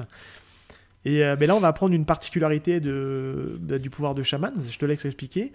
Il, il a cette capacité de fusionner avec l'âme euh, Exactement. Du, du fantôme pour justement ben, prendre ses pouvoirs et prendre ses skills. En fait, euh, il va permettre au, au fantôme, il va accueillir le fantôme dans son corps pour que le fantôme fasse usage euh, de son corps d'humain, mais en ayant ses connaissances à, à lui d'âme. Exactement. voilà. Donc en gros, il faut voir, ils appellent ça la yoi fusion, euh, où, Donc où il en passe, fait le- il passe l'âme en boule, c'est ça, une sorte Ouais, de boule ça. humaine qui va se mettre sur et lui. et ça va être transformation. la- quoi. C'est la fameuse, pour ceux qui ont vu la- la- l'anime euh, du, du début des, des années 2000, c'est la forme esprit. Euh, Amidamaru, Ah. forme esprit, unité. C'était traduit comme ça à l'époque Ouais, ouais, ouais. C'est très fort. hein. Moi, ça, là, j'ai limite envie de chialer quand j'y repense parce que vraiment, c'est. Ah ouais Ah ouais, mec, Comment, vraiment, comment ils l'ont je- traduit dans le, dans le manga? Parce que moi, ils parlent de Amidamaru en mode boule humaine. Ils ont Ouais, pas c'est utilisé un pareil. mot japonais? C'est pareil aussi, ouais Mm. Ok. Euh, et dans la- dans l'anime, et du coup, je préfère cette forme-là, euh, forme esprit, tu vois. Euh, ils, Ouais. ils appellent ça la forme esprit. Euh, et, euh, et du coup, Yoi fusion, donc c'est la fusion, il, il fait rentrer euh, Amidamaru dans son corps, et, qui, et donc du coup, il devient possédé par Amidamaru. Et donc là, on ça. voit, on voit Yo qui fracasse les, les, la bande à Ryu avec un, un bout de bois. Euh, traditionnel euh, qu'on retrouve dans euh, ouais je sais pas typiquement c'est un Ouais, truc qu'il doit y avoir dans les C'est une cimetières épée quoi. en bois, mais j'ai pas l'impression qu'on la revoit beaucoup après. Parce que... Non, mais c'est pas une épée, c'est un truc, tu vois. En fait, si tu regardes dans la page juste avant, c'est un bout de bois qui est planté dans le sol d'un cimetière. Il y a une inscription d'ailleurs avec des kanji, donc j'imagine que c'est, tu sais, une- ça doit être une, une sorte de euh, d'hommage, euh, d'hommage à, à un défunt ou quelque chose comme ça, tu vois. Une stèle ou un truc comme ça, Euh, ouais, c'est ça. Une stèle, ouais, voilà, en bois. Et du coup, il fracasse grâce aux compétences de samouraï d'Amidamaru. D'ailleurs, on a une, une case où on le voit, en fait, on voit Yo avec un visage très différent, beaucoup plus sérieux, beaucoup plus dur, et en arrière-plan Amidamaru Ouais. avec son sabre. Euh, Non, mais arrête-toi comprend- deux secondes là-dessus parce que là je trouve que c'est là où il y a c'est vraiment toute la, la force de ce mangaka là c'est d'arriver à faire de la mise en scène où justement tu, tu vois les, les deux personnages Ouais. sur le même plan. Et je trouve que c'est archi stylé et il va se faire plaisir hein, euh, moi je sais qu'en tout cas là où j'en suis ça revient très souvent ce style de, de, de cases et elles sont iconiques. Enfin franchement moi je, ça te donne un Honnêtement, tu vois, je, je- le fait de le, de le relire, et je donnerai mon avis après, hein, mais de le relire euh, sans avoir d'autres grosses lectures en cours, entre guillemets, de ce type de manga-là, tu vois, je pense notamment à l'époque quand j'avais Naruto, où j'étais en plein dans Naruto, Bleach, où je découvrais, tu vois, euh, je le lis différemment. Enfin, je, je te dirai après mon, mon point de vue quand Ah, je comprends dessus. très bien. Mais, euh, mais en vrai, je me dis, putain, je, je suis quand même passé à côté de quelque chose à l'époque. Euh, bah, clairement, en plus, cette partie combat là, du coup, maintenant que tu me parles de Kenshin et tout, euh, on comprend très bien d'où il vient, du coup, Takei, parce que on a une, cette espèce de case avec euh, des impacts. euh, où on a les deux morceaux de bois qui se tapent et c'est très la choré euh, c'est une chorégraphie de manga de sabre quoi Ah oui. tu vois dans l'esprit et du coup on comprend qu'il a été à bonne école quoi du coup avec le avec l'auteur de Kenshin et qui il met à profit ce truc là en tout cas dans le premier chapitre et on l'aura un petit peu euh, par la suite mais pas tant en- honnêtement Ouais. Euh, pas tant puisque ça va très vite devenir des techniques euh, de chaman euh, chamaniques etc et on ça. aura d'autres chamans aussi qui apparaîtront évidemment et bah, du coup ce premier chapitre se clôture sur Yo qui, qui, qui fracasse Ryu mais qui ne le tue Oui, pas mais- qui dit ouais je- on va mais pas de te quelle manière? Avec- Attends, attends, attends, il y a, ça va être un running gag. Qu'est-ce qu'il lui fait à Ryu? Ah bah il lui coupe sa banane Il lui coupe sa banane, bah oui. Il et ça va sa banane. ça et la banane fois, de. Ryu elle va changer plusieurs fois hein. Ah oui, il va prendre assez cher, le drôle quand même ça Ouais, ouais. Et puis c'est un il a personnage. une banane en que- forme de cœur euh, assez drôle Ouais, c'est le côté Euh, Yankee, quoi. C'est ça. ouais exactement Et puis ça se termine. Alors tu vois, ça, ça se termine presque comme un. Limite, la, la fin, tu vois, c'est en mode. euh, T'as tous les fantômes qui chantent, qui dansent, tu vois, qui sont trop contents. Ça- limite, tu sens vraiment que c'est le, c'est le premier chapitre traditionnel que s'il n'avait pas De euh, fonctionné, de l'époque, ouais, s'il n'avait pas fonctionné, il aurait pu se conclure, tu vois, et ça aurait pu faire un entre guillemets un one shot euh, premier chapitre. Et puis grosso modo, bon bah voilà, on a vu l'aventure du chaman qui a réussi à battre les méchants, euh, le méchant gang de Bosuzoku et puis euh, terminé quoi, tu vois. C'est très tradit, hein, c'est vraiment. Ouais. ça, ça transpire Ah, l'époque à laquelle c'est sorti. Ça remonte près de 30 ans maintenant, hein. ça a presque 30 ans ce truc-là. hein, donc, euh, Euh, oh, ouais, un peu moins, c'est un peu plus de 20, bah, 20 ans. 98, 20, Euh, presque, tu vois. Ouais, ouais, 20, 20, euh, 24 ans, Et ouais. c'est pas mal. Euh, ouais. 20, euh, non, 25 ans, 25, 26 ans, c'est vrai, ouais. Ouais, c'est bah, une autre époque, hein.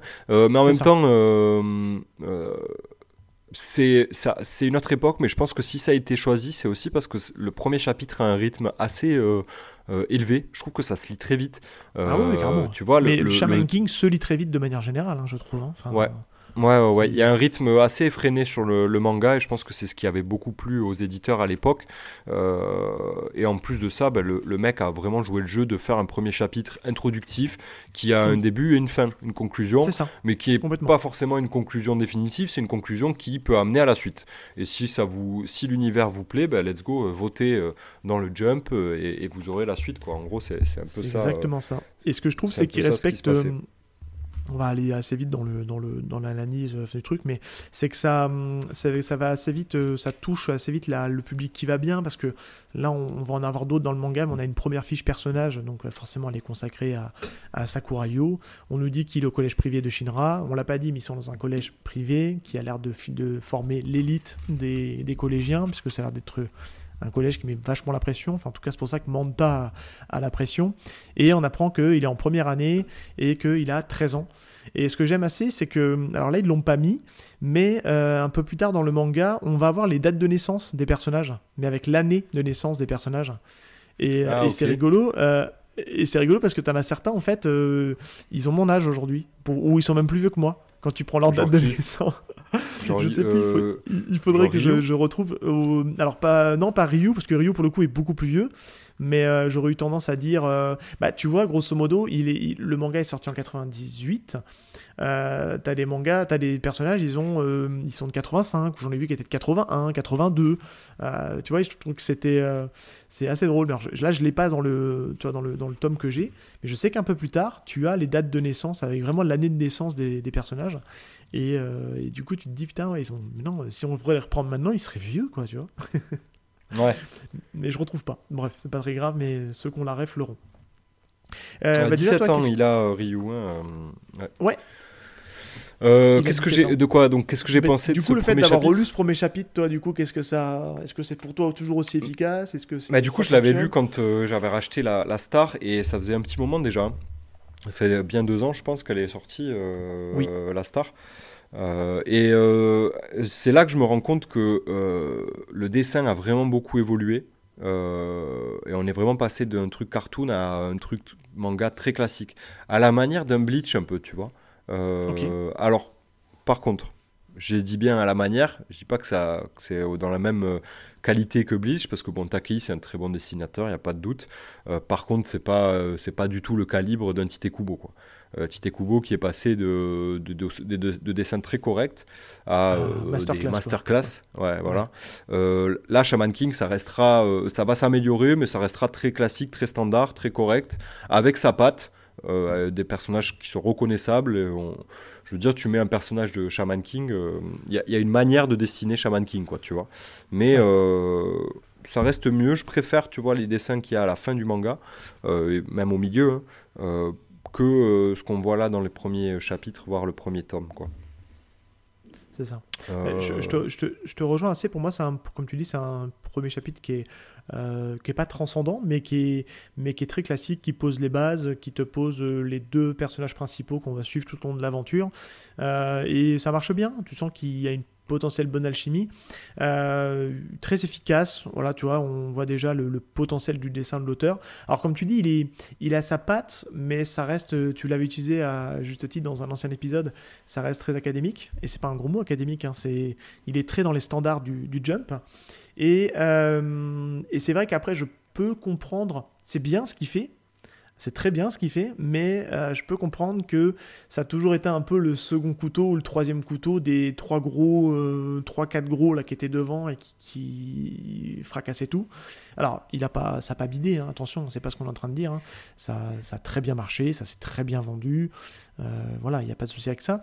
Mais on peut comprendre qu'il a toujours été dans l'ombre des, des gros cadors du moment et qui faisait que, bon, bah voilà, on, c'est, comme tu dis, il est un peu tombé dans l'oubli. Mais de le fait de le redécouvrir là, tu vois, moi je l'avais lu il y a presque 20 ans maintenant, peut-être, euh, ouais, un peu moins. Ouais, c'est ça, 20 ans, facile. Moi je l'avais lu, euh, ça devait sortir en 2000, euh, 2006, 2007, on les avait les mangas. Euh, et je sais qu'à l'époque, c'était ma femme qui les achetait. Et c'est elle qui achetait ça et qui avait adoré, pour le coup, qui était vraiment rentrée dedans. Et qui, après, on a moins lu, parce qu'après, on s'est, on s'est vraiment mis dans les, dans les, dans les, dans les études et compagnie. Et, euh, et on, on a un peu lâché le truc, tu vois. Donc on avait acheté les 5 premiers, moi je l'avais lu en parallèle, mais si tu veux, j'avais plus ce souvenir-là. Ça m'avait pas marqué plus que ça. Et le fait de le relire là, tu vois, j'ai vraiment ce- cette impression de dire putain, ouais, c'est pas mal en fait. Tu vois, autant euh, j'ai beaucoup aimé la relecture des premiers tomes de, de Hunter Hunter, je vais peut-être m'attirer des foudres, mais tu vois, là je l'ai un peu vite droppé parce que je suis retombé dans ce côté, euh, je, je suis pas trop client du dessin, etc. Il y a beaucoup de similitudes avec Hunter Hunter hein, d'ailleurs, hein, sur euh, beaucoup d'aspects. C'est ça. Euh, a- Mais là, toi, Shaman ouais. j'ai vraiment envie d'aller au bout et de, de fait de me dire, ouais, ok, ça va être un- en fait, ça va être un, un gros, euh, un gros, comment dire, un gros tournoi euh, pendant, pendant 32 tomes. Bah, je me dis, putain, ouais, j'ai envie quand même de savoir comment ça se termine. On sait comment ça va se terminer, mais ce qu'on va voir, c'est le chemin, tu vois, c'est comment on va y arriver en fait à cette histoire. euh. Mais figure-toi que le- comment ça se termine, euh, Ah. oui, tu, tu- tu le sais, euh, euh, parce que c'est quand même bien euh, expliqué à un moment donné, enfin, quand on va te présenter l'antagoniste principal, euh, AO. Euh, du coup, tu c'est très bien que bon, ben voilà, c'est lui le boss final quoi euh, du manga. Mais comment on y arrive et la manière, elle est quand même euh, pas commune, je trouve, parce que bah, comme je vous l'ai expliqué, le manga, euh, c'est un tournoi. Euh, Yo se prépare à faire le Shaman Fight, le... ouais, c'est ça le Shaman Fight, euh, Oui. pour déterminer, pour devenir Shaman King. Et donc, tous les chamans du monde entier sont conviés au Shaman Fight pour participer et devenir eux-mêmes le Shaman King. Rappelle peut-être déjà, là, vu qu'on est dans la partie on vous le dit, on a la partie décryptage, on va expliquer un petit peu les codes de Shaman King. C'est quoi en fait le Shaman King quoi? C'est pour les, les auditeurs euh, En gros, peux- euh, bah, c'est le, euh, c'est l'être suprême, quoi. hein. Le, le Shaman King, c'est dans l'univers de, de, de Shaman King, du coup. Ça, c'est un peu, ça fait redite, mais Oui. dans l'univers de Shaman redite, King, il y a le, le Great Spirit qui est bah, ça. typiquement le, voilà, c'est l'esprit supérieur, quoi. C'est, ça s'apparente à Dieu, hein, clairement. Euh, il est expliqué dans le manga que en fait, euh, les humains classiques euh, ont des croyances, hein, croient en Dieu, etc. Et que la société des chamans, qui est une société secrète, qui, vit en parallèle du monde des humains, ben, en fait, c'est eux qui régissent le, monde des humains quoi, au travers de leurs esprits et du Great Spirit, de la volonté du Great Spirit. Et donc le Shaman Fight, c'est euh, tout simplement le tournoi pour permettre à un chaman euh, tous les 500 ans de fusionner avec le Great Spirit, euh, donc euh, l'entité suprême, et de devenir en gros bah, le, le- ouais, le, le boss, quoi, le king, le, le roi des chamans, euh, le, le- le roi des chamans, l'homme qui- littéralement. ouais. voilà, tu vois, l'homme qui, euh, qui a euh, la communication directe avec le Great Spirit et qui est capable de tout et qui a la possibilité de faire évoluer le monde dans le sens dans lequel il a envie de le faire évoluer. Voilà. C'est ça. Donc c'est c'est quelque chose d'hyper important auquel euh, les, les humains lambda n'ont pas du tout la euh, connaissance, Euh, mais par contre les chamans, eux, le savent. Et tous les 500 ans, euh, un shaman king est élu via un tournoi, et, ça change la face du monde, quoi. Voilà. Mais donc tout le manga sera un tournoi. On va passer de, des phases de qualification aux, aux phases de poule euh, avec des équipes qui vont se créer euh, et avec un tableau euh, à, deux, à, dou- à double entrée. Enfin, c'est c'est quand même assez intéressant. Du coup, vraiment, euh, dans l'archétype shonen neketsu, on est euh, 100% dans le délire. C'est un tournoi, quoi. Et généralement, les arcs de tournoi sont des arcs qui sont les plus appréciés dans, euh, dans les œuvres de cette époque-là. Et donc là-dessus, euh, Takei, il avait fait un gros coup parce que bah, Eh ben oui. son manga, c'est un tournoi. Il n'y C'est a un tournoi, pas autre chose. Ouais. Et puis il y a une conclusion, enfin même si elle est décriée euh, dans un premier temps, il y a, il y a Ouais. une conclusion qui, qui, voilà, qui, qui termine le truc. Et je trouve que c'est plutôt malin parce qu'il a fait en final que 32 tomes, là où la plupart de ses comparses, bah, il y en a un dans des 3 qui est toujours pas terminé, mais c'est plutôt Exactement. 110 tomes quoi. Et lui il a réussi à nous faire ça en 32 quoi. Alors la question c'est, on en manque un petit peu d'infos, mais est-ce que, je pense pas, mais je pense qu'il avait un début, une fin. Et je pense pas que c'est le Jump qui a dû lui dire voilà, t'es moins bon dans les votes, dans les votes euh, fais que ta, ta, ta série se termine. Non, je pense Si, je pense qu'il il a eu un, un manque, une perte de. Une Tu perte sens que c'est rushé à la fin? Euh, ouais. En fait, euh, à la fin, là, il, y a, il, il met en place un truc qu'on n'a jamais entendu parler, qui a même pas été abo- abordé dans les, dans les tomes précédents, quoi. Pour, pour ceux qui ont lu Shaman King, je parle donc des cinq guerriers voilà, j'en dirai pas plus pour pas spoiler, mais euh, les notions, la notion de 5 guerriers, elle est amenée euh, donc du coup là dans le tome que je suis en train de lire. Euh, donc c'est le, troisième tome avant la fin de la Star, donc on est sur euh, les six derniers tomes, quoi, à peu près 6-7 derniers tomes. Euh, Il y a une, une équipe de chamans qui est introduite, qui fait partie du Shaman Find, donc eux ils sont là, c'est juste qu'on n'a pas eu l'occasion de les rencontrer encore, Euh, mais eux amènent euh, ces notions de 5 guerriers qui changent complètement la donne en fait. hein. Euh, il est au point où même euh, il y a euh, à un moment donné, euh, on te dit ah ben telle équipe et telle équipe a abandonné, et du coup tout le monde se retrouve en phase finale, tu vois, Ah comme oui. de par hasard. Tu Un vois peu ce que je comme veux à la, dire? à la manière d'un Demon Slayer qui te dit euh, Ok, donc les demi-lunes, je vais en tuer la moitié. Et puis derrière, oh, désolé pour le spoil. et puis derrière, on va en avoir moins à combattre. Donc ça va permettre de rusher plus rapidement vers la fin. Ok, ok, je comprends. Ah ouais. Il y a, Ah, y a vois, un délire comme ça. Je pense Ouais, qu'en fait, ça s'étirait pas mal en longueur. euh, et euh, à mon avis, Takei, il avait pas envie de développer euh, tous les personnages. parce qu'en fait, donc, on a des chamans du monde entier. Et ça, c'est ce qui est hyper cool dans Shaman King. C'est que on va rencontrer des chamans égyptiens, des chamans indiens. Euh, des chamans euh, euh, s'apparentant aux anges, aux anges de, de la Bible, quoi. Qu'est-ce qu'on a d'autre?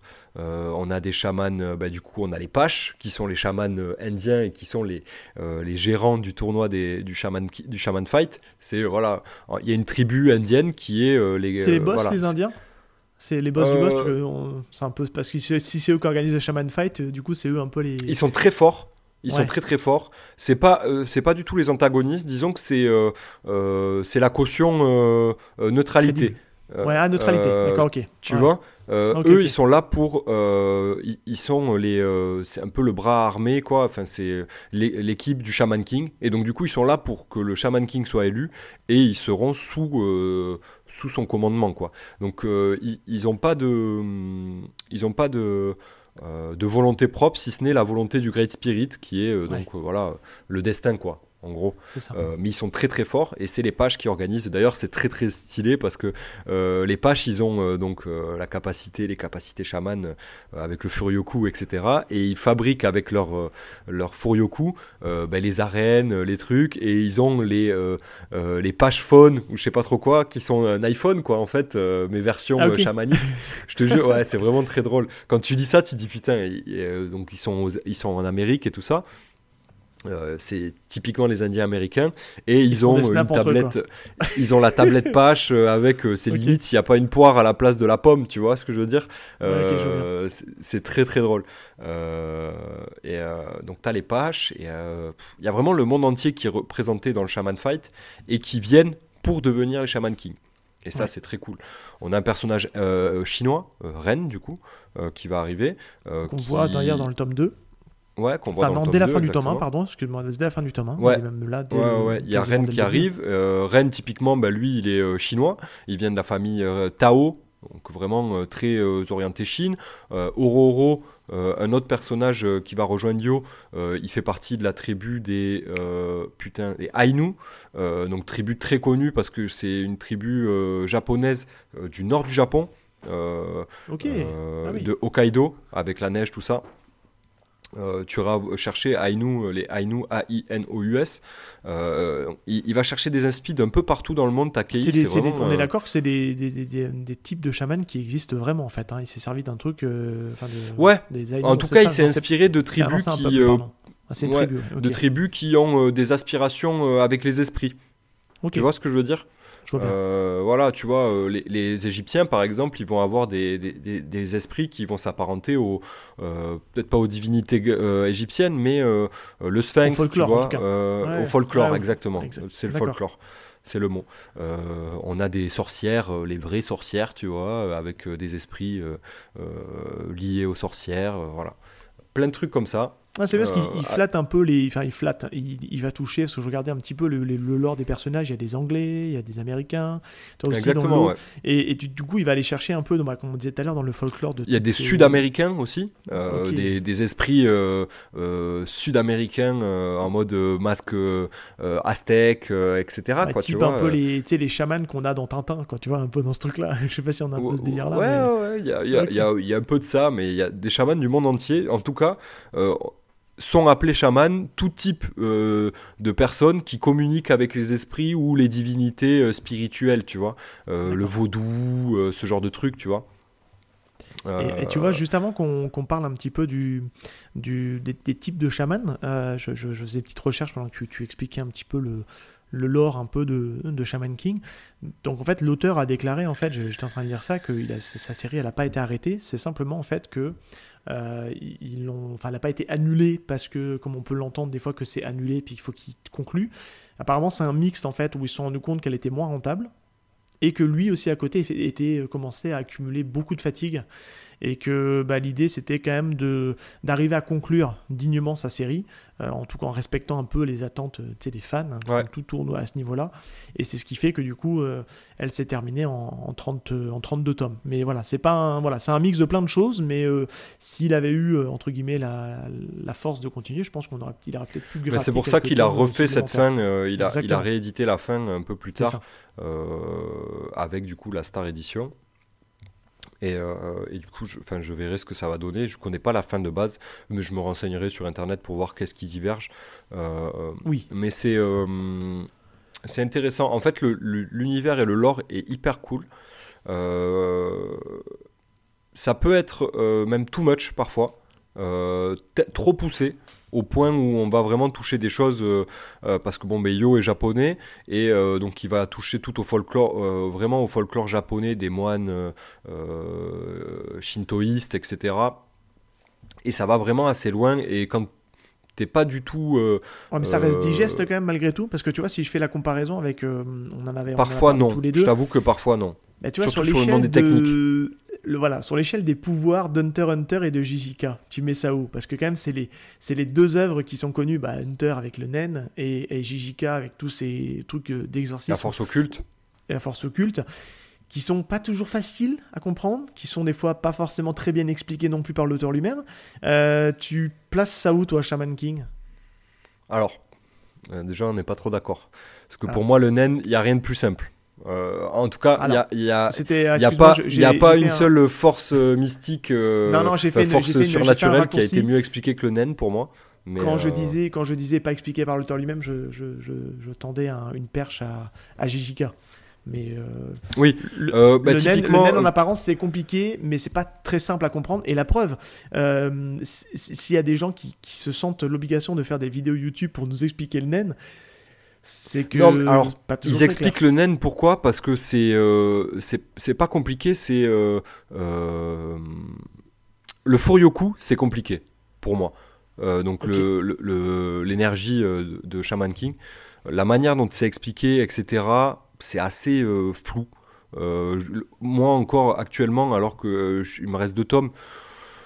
Je comprends pas exactement très bien comment ça marche le Furyoku, quoi, tu vois, et les Est-ce que c'est pas une manière les, de, euh, le- de le laisser flou volontairement pour peut-être faire appel Je à, pense, un hein. petit, à un petit Deus Ex Machina en disant bah tiens en fait il y avait un truc caché qu'on t'avait pas expliqué qui va permettre de gagner le match. Non, non, je pense pas. Euh, parce qu'en fait, les permets, personnages hein, évoluent à- en, en- en niveau de Furyoku, etc. Ils le font évoluer. Euh, Il y a des, euh, des leviers très connus du manga game pour gagner en puissance Oui. qui sont mis en place. Genre, typiquement, à la Dragon Ball, tu vois, tu meurs, tu reviens, tu as plus d'énergie, ce genre de truc, quoi. Il y, a, il y a ce genre de choses, mais c'est pas très limpide. Euh, le naine, c'est limpide. Euh, comment il s'appelle Euh, Certes, c'est complexe parce qu'il y a beaucoup de choses à prendre en compte et du coup, tu as des gens qui t'expliquent, mais, mais parce Ouais. que c'est euh, Mais complexe. donne trop d'un pas, coup alors je pense peut-être c'est peut-être pas le- compliqué, le, tu vois. Ouais, le, problème de l'auteur de Hunter c'est peut-être qu'il te donne beaucoup trop d'infos d'un coup qu'il faut que tu digères Voilà. et qui est peut-être un peu pas simple. Moi, Là que là pour le où- coup Shaman King, même s'il laisse des zones de flou, je trouve que, tu vois, là, on, a, on le disait un peu en off, il y a ces, entre guillemets, ces 5-6 premiers tomes où euh, notre personnage principal va affronter différents types de chamans qui n'ont pas la même utilisation de leur Furyoku. Et pour le faire, entre guillemets, monter en puissance, et puis du coup, bah, que nous, en tant que lecteurs, on puisse euh, appréhender tout le côté pouvoir de Shaman King, même si tout n'est pas expliqué, et ça, je te rejoins là-dessus. Là où je trouve que peut-être dans GJK et Hunter Hunter, on te balance tout à la gueule et puis euh, grosso modo, faut que tu arrives à digérer tout ça. Quoi, Honnêtement, j'ai trouvé ça beaucoup plus digeste dans, euh, dans euh, Hunter Hunter. JJK, clairement, c'est moins digeste que Shaman King, mais en fait, c'est volontaire. L'auteur, il te dit non, mais en fait, il faut que tu t'en battes les couilles. je vais t'expliquer des trucs. Si tu comprends pas, c'est pas grave.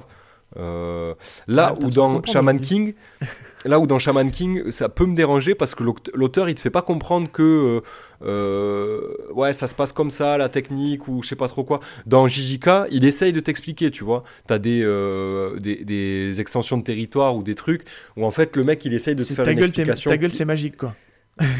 ouais, dans, dans, dans Shaman King, c'est un peu ça quoi. Euh, euh, on va t'expliquer que bah, au début, le, le, le chaman, euh, il, fait rentrer l'esprit dans son corps pour être plus puissant, mais en fait, c'est pas du tout la technique la plus puissante pour aller chercher le, le max de puissance. pour, pour que ça soit le cas, il faut faire rentrer l'esprit dans un objet qui a appartenu ou un objet un peu fort, puissant en termes d'énergie chamanique. Il faut faire rentrer l'esprit dans cet objet-là. Puis après, en fait T'as plein de trucs. Euh, au point où à la fin, ça, devient tout much. Côté ouais, mais tu vois, le côté chaman, moi je le vois un peu comme, tu sais, comme la, la synchronisation. Tu vois, un peu, je, je sais plus dans quel, dans quel truc j'avais vu ça aussi, là, ça, ça m'en vient pas, mais pour être à, parfaitement synchronisé, euh, bah, il faut que grosso modo euh, bah, les, déjà les deux esprits soient compatibles, qu'il y ait plein de choses qui font qu'ils soient compatibles. CF, le pouvoir de l'amitié. Hein, hein, Et puis ensuite, bah, si on veut rajouter de la puissance, il faut retrouver aussi les objets qui ont appartenu peut-être à la, au défunt pour pouvoir justement augmenter la, la synchro. Et c'est comme ça que je le vois. En tout cas, il y a un peu de ça. et puis après, là où j'en suis, ça ne me choque pas. Tu vois Mais ça, c'est au début. Euh, ça va vraiment se complexifier avec la suite. et en fait, vu que ça reste un manga très classique, il faut que Yo et tous ses copains montent en puissance. Et, eh parce qu'ils vont affronter, ils affrontent des ennemis de plus en plus puissants, des chamans de plus en plus puissants, qui ont euh, des esprits. Euh, genre Amidamaru, c'est un, un, samouraï légendaire. Mais Yo, à un moment donné, il va se taper contre des, euh, genre, des anges, genre l'ange Michael. Euh, t'as ah compris euh, c'est ouais tu vois par exemple euh, où il va se taper contre des divinités quoi. Les types genre ils ont Bouddha c'est leur un des Bouddhas c'est leur esprit tu vois avec qui ils se tapent quoi euh, du coup, ça n'a rien ah à voir, tu vois, en termes d'échelle de. Et donc, comment tu justifies que, euh, en, partant du postulat simple, que un simple samouraï, l'esprit d'un simple samouraï, peut battre euh, un Bouddha, tu vois, ou peut battre un dieu, j'en sais rien. Est-ce que tu dirais que peut-être le petit bémol de Shaman King, c'est d'arriver à gérer la gestion de puissance? C'est peut-être ça son petit, son petit truc un peu compliqué? Ouais, ok. Ouais, il y a ça, et aussi, je pense que, en fait, Takei, dans son manga, Takei, c'est un fan de plein de trucs. Il est un peu, c'est un peu comme Yo, ah. tu vois. Euh, je pense qu'il est un peu, ouais, il est un peu perchax. Euh, Hiroyuki euh, Il est un peu perché. Euh, c'est un peu un punk, tu vois, je pense, dans l'esprit. Genre, il, voilà, il a plein d'idées et tout. D'ailleurs, le personnage de Yo, son, son emblème, c'est une feuille de weed. T'as compris. Et c'est un personnage perché. Voilà, et il y a beaucoup de références, euh, pas, pas au fait que le personnage fume de la weed ou quoi, mais euh, il y a des références aux chambres, quoi, tu vois. Euh, ouais, en, même temps, le, le chaman, le chaman, on a toujours l'image du chaman qui est un peu défoncé, qui, fume le, calupé, le calumet de la paix, eh ben oui, etc., il prend des trucs, forcément. Eh, oui, voilà. Mais c'est pas trop développé ça, mais c'est juste que tu vois, c'est en. Ça reste un manga pour ados, hein. faut pas non plus dire qu'on parle de drogue, hein. même si on sait qu'il y a de la drogue derrière.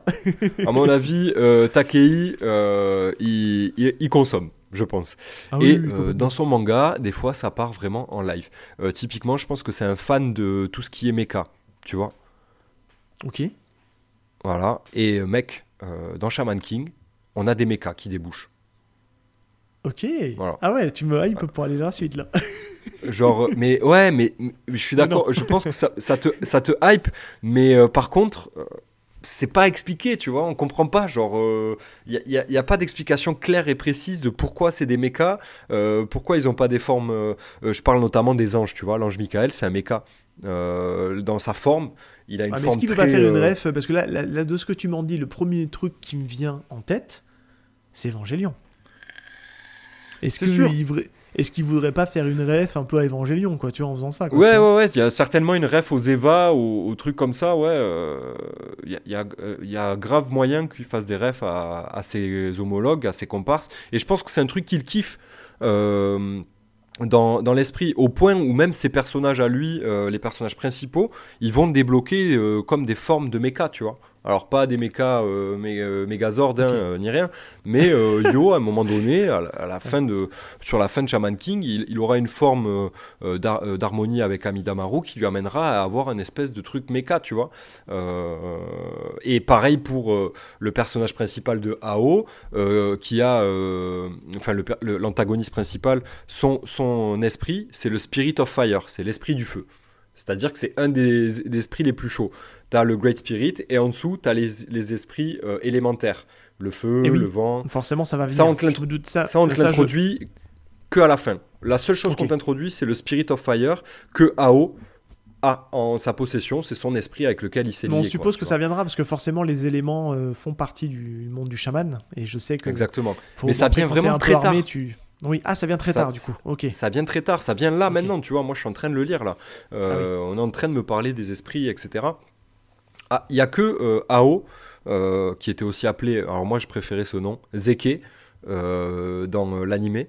Euh, le, le méchant Ah ça me parle Zeke. ce mot. ouais. Ok Zeki j'ai déjà entendu Zeke, tu vois pour Zeke, le c'était le nom euh, de, de, de Ao, du coup, je sais pas pourquoi ils l'ont appelé Zeke, euh, mais, mais moi j'aimais bien Zeke. Et donc, lui, a son, son esprit avec lequel il se, il se bat, c'est le Spirit of Fire. Donc, tu as compris la puissance du truc. Euh, il, est, il est juste trop puissant. Donc, forcément, en fait, déjà, AO de base, euh, il est over-cheaté. Et Yo, il aura, il, il a pas du tout le niveau pour aller le, le battre. Il y a tout, toutes les, les enchevêtrements d'histoire euh, des différents personnages qui vont être euh, développés pendant le tournoi. Et ça, c'est vraiment bien fait, par contre. Euh, notamment l'histoire de Yo et de sa femme Anna, euh, sa fiancée, pardon. Ouais Euh, fiancé. et ouais. Anna, quel perso Meilleur Oui. personnage féminin du manga game, je vous le dis. Ah, on Euh, pourrait, on pourrait, on, on- on parlait justement que des fois quand on dit euh, Sakura. Je connais pas un personnage rien. féminin dans un shonen neketsu mieux écrit et plus stylé que Anna. Ouais. Euh, Elle a un côté Anna très badass. Ouais, je, te- je suis d'accord avec toi. Ouais, Elle est badass et il faut savoir que à la base, Anna c'est le personnage principal euh, de Shaman King. Euh, en gros, sur Ok. euh, Takei, avant de faire Shaman King, il avait écrit un, il avait fait un manga, tu sais, un peu comme euh, euh, Bleach, euh, c'était euh, comment s'appelait le euh, Romance Down par exemple pour One Piece, c'était le, le, pr- le pr- le prologue, tu vois, c'était euh, Oui, bah un peu comme euh, euh, Naruto en fait, euh, avant de se passer dans l'ère des ninjas, c'est dans le monde moderne. euh, c'était une petite, euh, une petite, Ouais, voilà. une petite frappe, mais il était dans le milieu des mafieux et compagnie, etc. Exactement. Ouais, ouais, ouais, Et en gros, euh, Takei avait fait un, un manga sur euh, li- euh, euh, Anna Litako, elle s'appelait. Euh, Litako étant euh, une sorte de. de c'est un- une personne qui communique avec les esprits euh, au Japon, quoi, en gros, une Litako. Euh, c'est un peu une sorcière. Ouais, puis elle, elle a la capacité, à partir du moment où c'est ça qui est expliqué dans le manga, c'est elle a la capacité de faire venir à elle les esprits. Peu importe là où ils sont. à Et en fait, moment- Anna, elle est juste over-cheatée de puissance. Et ça, on va te l'expliquer dans le manga. À un moment donné, il va y avoir un flashback où tu vas comprendre l'histoire qu'il y a entre Anna et Yo. Parce qu'en fait, Oui, on te présente Anna comme la femme de Yo. euh, euh, sa fiancée. Elle est, elle est- sa oui. fiancée, pardon, future femme. Euh, et en fait, elle, elle est là pour le, elle- pour, pour le driver pour qu'il soit Shaman King. Ouais. C'est-à-dire, de toute façon, en fait, moi, je, moi je, suis ta, je suis ta future femme et je suis la future femme du Shaman King. Et tu vas te bouger le cul, mon pote, parce que je, tu, tu vas l'être Shaman ça. King, en fait. T'as pas le choix. Euh, et elle est un peu euh, Ah oui, castratrice, quoi. Anna, euh, Ah, le pouce au cul, ouais, c'est clair. ah ouais. Mais par contre, elle est d'une manière, elle est très castratrice, mais elle est aussi hyper. euh, Enfin, je trouve que c'est un personnage qui est très euh, proche de ce que peut être euh, une vraie personne dans la vraie vie. Euh, elle est dure, mais derrière, elle est pas dure pour rien parce qu'en fait, elle Parce a beaucoup faut de apprenne une sentiments. leçon. Ouais, c'est ça. Mm. Voilà, exactement. Et, et on ne tombe pas dans le cliché de la, de la, de, de la femme japonaise qu'on aurait pu avoir, qu'on a eu à cette époque-là, tu vois. Des potiches. Anna, c'est Ouais. pas du tout une potiche. Ah non. Elle, elle- elle est là et on, on- on sait qu'elle est là, quoi. Euh, et puis je sais pas, enfin, moi j'adore Anna, vraiment, c'est un de mes personnages féminins préférés, si ce n'est le personnage féminin préféré euh, du Ouais. manga, euh, pour moi. Un jour, on fera peut-être des, tu sais, des, des et ça, c'est une grande force du manga. féminins. Ah oui, non, complètement. De toute façon, aujourd'hui, un, un bon manga, c'est, comme on dit souvent, hein, c'est, on m'a posé une question dans un, dans un podcast auquel j'ai, participé, où, où j'ai été interviewé ce mois-ci, là, enfin le mois dernier, pardon. On me demande quel personnage m'identifie le plus ou, quel est mon personnage préféré. Et, c'est une question que j'ai vraiment du mal à répondre parce que pour moi, un shonen, il doit fonctionner déjà dans un premier temps. Pour un bon shonen, il faut qu'on accroche avec son personnage principal. Si tu n'accroches pas au personnage principal, le shonen il marche pas. Mais ceci avec toute la pléthore de ces, de ces personnages secondaires. Et là, en plus de ça, si tu me dis que le personnage d'Anna, il est à la fois fort, mais qu'il aurait pu clairement occuper euh, la place du personnage principal, et que c'était dans les dans le délire de l'auteur de le faire. Initialement, Bah, c'était ça. hein. bah Euh, et en fait, il- et je pense que c'est pour se conformer au code du Jump euh, d'avoir un personnage masculin. Et c'est pour ça qu'Yo, c'est un personnage qui est pas euh, caricatural et qui est pas typique euh, shonen neketsu de cette époque-là parce que euh, en fait il avait certainement pas envie de ça initialement Takei après je pense qu'il s'est beaucoup attaché à Yo parce que Oui. du coup euh, son, sa manière d'être nonchalant et Yo c'est pas euh, le pouvoir de l'amitié c'est un peu le pouvoir de l'amitié euh, mais avec les esprits. Tu vois, s'il le répète souvent. ouais, avec les esprits. Mm. Mais en fait, voilà, on, on retrouvera l'archétype du shonen neketsu qui est tu, tu fais que ton ennemi devient ton ami, tu vois. Euh, Naruto, tout ça, tout ça. Dragon Ball avec Vegeta. Le talk euh, voilà. jutsu. Euh, voilà, le Talk no Jutsu. Dans, dans Shaman King, il y a, y a Non, de ça. trop ça. Un petit peu, mais pas Si. trop non plus, quoi. Bah, euh, typiquement, euh, Ren, Ororo, qui sont euh, des euh, Oui, antagonistes. Et la, et, la Faust. sœur, de Ren aussi, avec le, le délire, avec le. Avec le Ouais. j'ai ado- j'ai adoré le personnage de. Bon, en fait, c'est Bruce Lee. hein. bah, forcément, bah, toi, c'est ton pote, Li, Ouais. Li Pei Long. Ouais, j'ai adoré ce, ce- ce- cet arc-là, ce passage où on nous présente la sœur de Ren. Il est, enfin, je trouve ça trop bien. Et, euh, et oui, il y a- il y a une pareil, partie Jun, de- Jun hyper intéressante comme personnage. Ah euh, oui, complètement. Euh, En fait, il- il- euh, très vite dans le manga, on a des personnages féminins qui sont très forts et, et qui sont pas là pour euh, cocher des cases. Euh, Elles ont un intérêt et, euh, et, et ça, par contre, c'est vraiment hyper moderne. Euh, on, on se rend pas compte. Le manga est sorti en 98.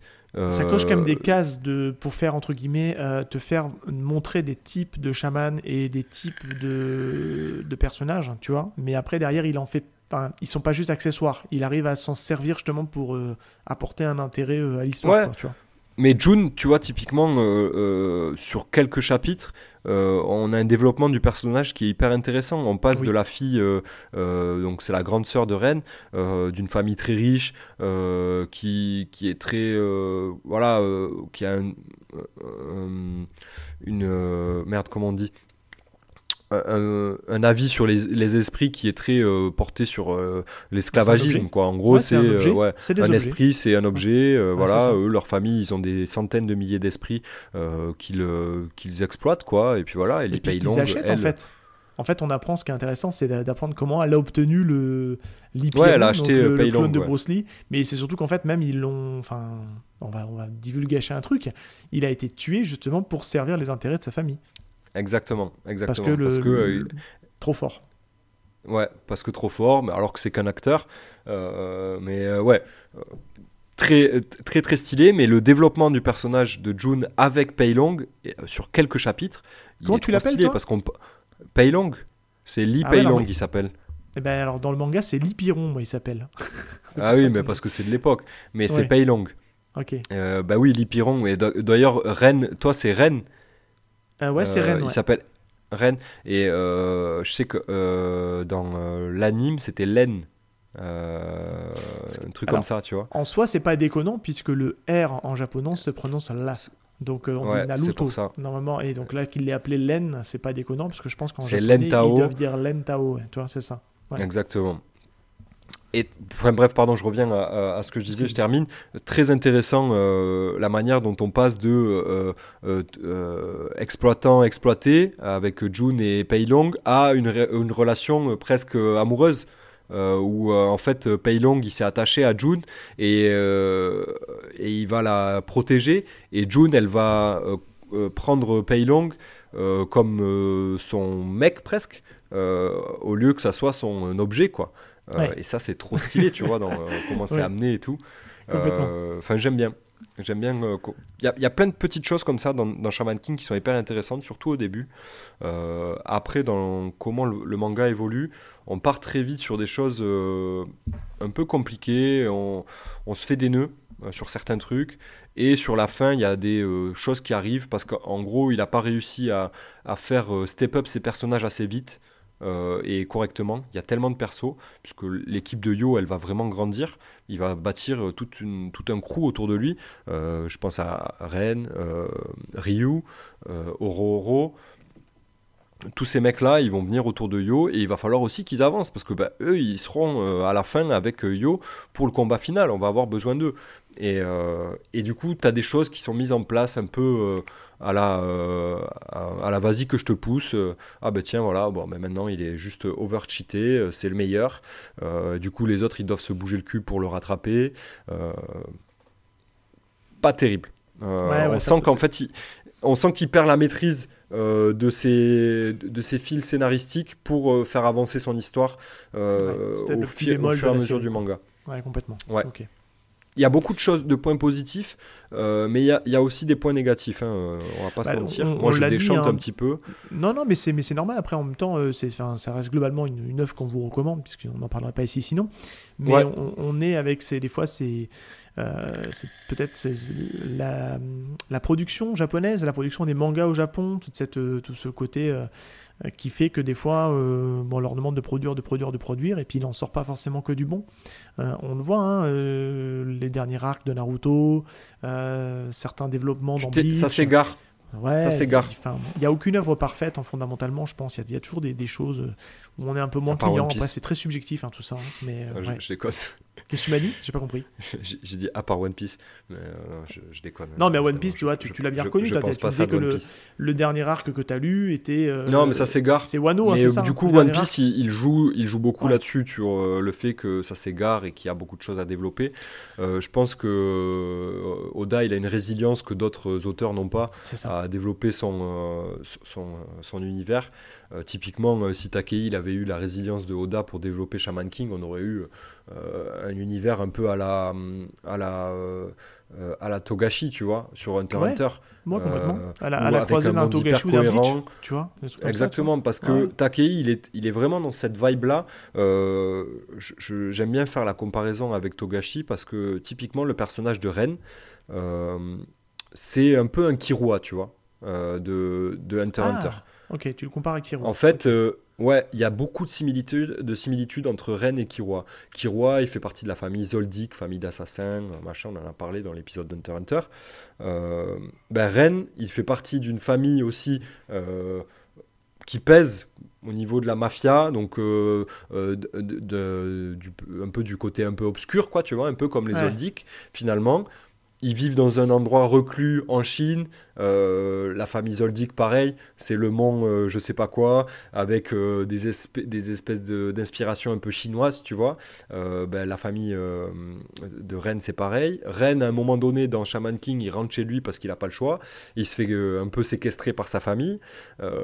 L'équipe de Yo et ses potes, ils vont essayer d'aller le sauver parce que Tiens, bon, c'est devenu un à pote. un truc. si- Ben, voilà, tu vois. ouais. Y a, Oui, y et cet arc-là, l'arc de Rennes, euh, qui, qui arrive très tôt, hein, je crois que c'est tome 3 ou 4, hein, euh, il est hyper intéressant et, et il ressemble beaucoup à, à l'arc de Hunter x Hunter, tu vois. Donc, Ouais, il va piocher, euh, Ouais. des inspi euh, à droite, à gauche, tu vois, qui est assez cool. Ok. Donc Bon, voilà. on- J'ai dit beaucoup de choses, je m'égare, hein, mais. Mais non, non, non, c'est intéressant. Et puis, c'est le but, c'est que, encore une fois, c'est de laisser un peu aussi la part belle sur cette émission-là. Et je trouve que c'est tu témoignes tout, tout ton amour en y apportant quelques petites. Voilà, des petits bémols, entre guillemets, des petits ajustements. Ouais, ouais, j'essaye d'être euh, j'essaye d'être objectif. euh, Mais c'est passionnant parce, qu'en fait, que- euh, clairement, ça fait plaisir de te retrouver euh, passionné et parler d'un truc qui te plaît. Ouais. Parce que clairement, tu me hype aussi au passage à, à continuer et aller au bout de l'aventure, à l'aventure Shaman King. Donc c'est très très cool. Est-ce que tu veux rajouter autre chose ou est-ce que tu penses avoir fait le tour? Parce que l'on est pas mal, on a fait une belle émission. Ouais, je pense qu'on est pas mal. Non, euh, t- je- je- juste peut-être la dernière chose que je veux rajouter, c'est que Ouais. euh, tout ce que je vous ai dit là, c'est juste, c'est à cause d'un opening karaoké euh, qu'il y avait sur euh, TF1 quoi. Voilà. C'est tout. Juste à cause de ça. Voilà. Est-ce que, tu veux nous garder en bonus le karaoké euh, du, des Euh, Shaman non, King non, non. c'est bon, on n'abuse pas non je, plus. je reviens déjà, c'est une bonne chose. On va pas s'afficher avec un karaoké. euh, c'est pas mon truc. Mais ouais, vraiment, tout, tout, tout part de là. Et c'est aussi pour ça que j'aime beaucoup parce que ça me parle, ça parle beaucoup de. au moi de quand j'étais plus jeune en fait. hein. c'est toute Ouais, ma bah, jeunesse quoi. Toutes des petites séries doudou comme ça. Un peu qui- comme Pokémon, un peu comme. Ouais, euh, bah oui. euh, ouais, Naruto. En fait, j'ai beaucoup de. Tu sais, ça, c'est des Madeleines un peu de Proust, quoi, dans l'esprit, Ouais. tu vois. Euh, ça me rappelle la jeunesse, quoi, donc voilà. Tu sais qu'en parlant de, de Pokémon, et on va gentiment conclure avec ça, euh, je suis en pleine vibe Pokémon en ce moment par mes enfants, euh, qui sont euh, à fond dedans, à fond dedans, euh, puisqu'ils Ah sont euh, à fond dans les cartes. Euh, ils sont Ah jeunes oui. en plus, hein, mais c'est pas pour le côté jeu, c'est juste pour le côté collection et d'avoir les Pokémon. Euh, ils sont à fond dans la, dans la dernière en date, là, qui est sur Netflix, là, euh, les voyages de je sais plus quoi. Donc, Ouais. donc je, je suis avec eux et je me mets quelque part un peu à jour parce que moi, ma, ma, ma culture, ma culture Pokémon s'est arrêtée avec le Pokémon jaune. Euh, donc toute la première génération. voilà. Donc, y a- et du coup, je découvre des trucs. quoi. Et, et par le biais des cartes, en fait, je découvre des, des Pokémon que je connaissais pas. Alors, il y en a quand même, ils sont assez. Ah, tu, dois, tu- ouais, tu dois quand même pas mal déchanter. Ouais, il y en a plein qui sont un peu nazes quand même. Tu te dis, oh putain, ils ont donné. enfin, c'est quoi, c'est quoi l'intérêt de ce truc-là? Parce que je trouve quand même. Allez, j'ai j'ai quand même vu un peu ce que donnait un peu la deuxième génération, que j'aime bien aussi. Euh, je, je les connais pas tous, mais euh, elle est quand même sympa la deuxième génération. Mais tu te dis quand même, ils ont quand même tapé très fort dès la première, avec des Pokémon iconiques. Où tu te dis qu'ils sont tellement iconiques qu'ils sont obligés de trouver une manière pour les remettre dans les nouvelles séries. Et, je trouve que. le- Alors, tu vas peut-être me dire, mais tu te plantes. Je trouve que le côté Pokémon, euh, tu donnes le nom du Pokémon et tu mets deux galards, bah, ça te permet de, remettre des vieux Pokémon dans une nouvelle région en disant, bah tiens, regarde, euh, il y a un nouveau Pokémon, euh, mais c'est pas un nouveau, mais c'est la version de galards. Et, et bref, mais là tous les fans de Pokémon vont tomber dessus. Mais je trouve qu'ils ont du mal à se, dé- non, non. à se détacher de certains Pokémon cultes euh, que sont bah, les premiers starters, hein, clairement, et que, euh, et que du coup tu te dis, bon bah voilà, on- ils ont tellement été forts. Honnêtement, les, les quatre premières générations sont euh, assez emblématiques parce que au niveau de l'inspiration et, et, hum, ouais, de, de la direction artistique, on était euh, sur des choses très propres. Jusqu'à après, ça c'est mon avis. Il y en a qui vont mettre la cinquième génération aussi dans, dans ce lot. Moi, j'aime bien aussi la cinquième. Euh, à partir de la 5, 6, là, on commence à pêcher en termes Combien il y a de générations au total? 9. 9, c'est ça, 9, c'est beaucoup. quand Ouais, même, hein. la dernière en date, c'est euh, l'Espagne, là. Enfin, c'est euh, ce qui est sorti sur Switch. Là. Ouais. Euh, Je te cache pas que moi, en fait, d'être dans cette vibe Pokémon, j'ai très très envie de faire le Arceus.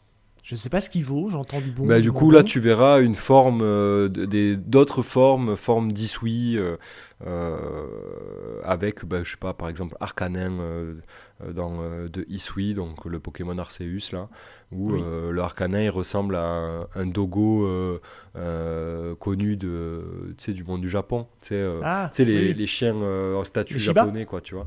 Les Shiba Euh, Non, pas les Shiba, les, sta- les statues euh, de chiens japonais un peu connus là, euh, Non, que tu as dans les temples et tout. Euh, J'ai plus le nom, excusez-moi. Mais là, le premier, le premier mot qui me vient, c'est parce que je le vois dans le. Je, je ne savais pas que Canartichaud avait une évolution, mais en fait, si, c'est le Canartichaud de Galar qui évolue en Panartichaud. Et j'ai dit. Palar, Ouah, Palar, Palar, Palar. Palartichaud. Palartichaud. Ouais. On voit le spécialiste. hein. Et ça, du coup, bah voilà, c'était juste pour faire la, la petite parenthèse un peu rigolote. Je redécouvre Oui. ça avec, euh, avec mes enfants. Euh, mon petit Val, euh, bon, bah, on sait que tu es de retour. Où est-ce qu'on peut te, te retrouver, toi, du coup? On- Tu vas refaire un petit peu de promo sur ton. Mais si, sur ton me retrouvez plus. Mais si, Laissez-moi tranquille. Allez. Non, euh, euh, ouais, euh, vous pouvez me retrouver sur le podcast euh, MVP, Most Valuable Podcast, podcast NBA, podcast basket. On est euh, pas hyper, on, on crée pas énormément de contenu, on va pas se mentir. On, on galère un petit peu à trouver des créneaux. On devrait enregistrer un épisode incessamment sous peu sur la trade deadline. Donc je sais pas quand est-ce que ça sort cet épisode-là, Seb, début février. Début février, ouais. Ouais, donc dans pas très longtemps, on devrait vous sortir un épisode sur euh, euh, les, les différents, euh, différents échanges, trades qu'il y a eu en NBA, et discuter un peu de notre avis, tout ça, donner nos, nos, avis sur la moitié de saison qui vient de s'écouler en NBA. Donc si vous aimez le basket, n'hésitez pas à venir écouter MVP, sans grande prétention, mais voilà. Et puis, c'est tout. hein. Après, vous pouvez me retrouver sur YPDLM une fois tous les six mois à peu près. Voilà. Non, j'ai- j'espère un peu plus quand même. Pas tous les six mois. Non, Non. mais j'essaierai de venir un peu plus souvent. On essaiera de trouver des créneaux Ouais, et puis se on va essayer de faire des petits trucs ensemble euh, sur des, sur des, sur des projets qu'on se parle en off. On va pas tout vous dévoiler ici, mais, euh, mais c'est vrai qu'on on aimerait bien. On a deux, trois trucs en tête. On se dit ça peut être pas mal de. Moi, j'ai la volonté de me remettre à lire euh, et, à, et à terminer des séries que j'ai attaquées et dans lesquelles je me suis perdu euh, à et cause un pas- peu du on n'a pas parlé podcast. dans le podcast. que, Il faut le dire aussi. ouais, euh, je- par exemple, il y a plein de séries que j'ai démarrées que j'ai pas terminées parce que, ben, en fait, j'ai démarré autre chose pour euh, le podcast et je lisais plein. Et en fait, je me perds. J'en avais déjà discuté quand on avait fait un peu le, le récap, je sais pas trop quoi. Euh, et, et en fait, là, j'ai vraiment envie de mettre un début et une fin à une série à chaque fois. Euh, un peu à la manière d'un Chris. Mais oui, Ouais, exactement. avec qui on fait un bon Euh, fist. J'essaye de m'inspirer du, du meilleur, hein, du, du boss, euh, Chris. Et donc, euh, on va essayer de faire ça. Voilà. Ouais. Et d'ailleurs, au moment où on enregistre, le petit Chris euh, s'est remis au basket et euh, tu iras lui parler. Ouais, il s'est fait une cheville. Et il s'est fait une cheville. Voilà, c'est bien Ouais, beau. vu ça. Voilà, on lui envoie Ouais, de la force et un bon rétablissement au petit Chris. Bon, au moment où il écoutera cet épisode-là, il aura. J'espère qu'il sera remis quand même parce que Ouais, je Parce pense que que d'ici ça 2-3 serait- semaines, ça devrait aller mieux. Bon. Euh, eh ben écoute, euh, moi pour euh, faire rapidement l'actu, donc l'actu YPDLM au moment où vous écoutez cet épisode, on a eu un peu de contenu qui est sorti entre, entre donc l'épisode sur Capeta qui est sorti donc euh, en milieu, milieu janvier. Donc il y a forcément l'actu Angoulême. Voilà, n'hésitez pas à aller écouter. je vous ai fait un petit retour, un petit retour sur ce que, sur ce que j'ai pensé d'Angoulême. On vous a aussi fait avec Val et Chris un one shot sur notre avis sur la perfecte édition de Slam Dunk. Donc pareil, tout ça c'est dispo, n'hésitez pas à aller jeter une oreille.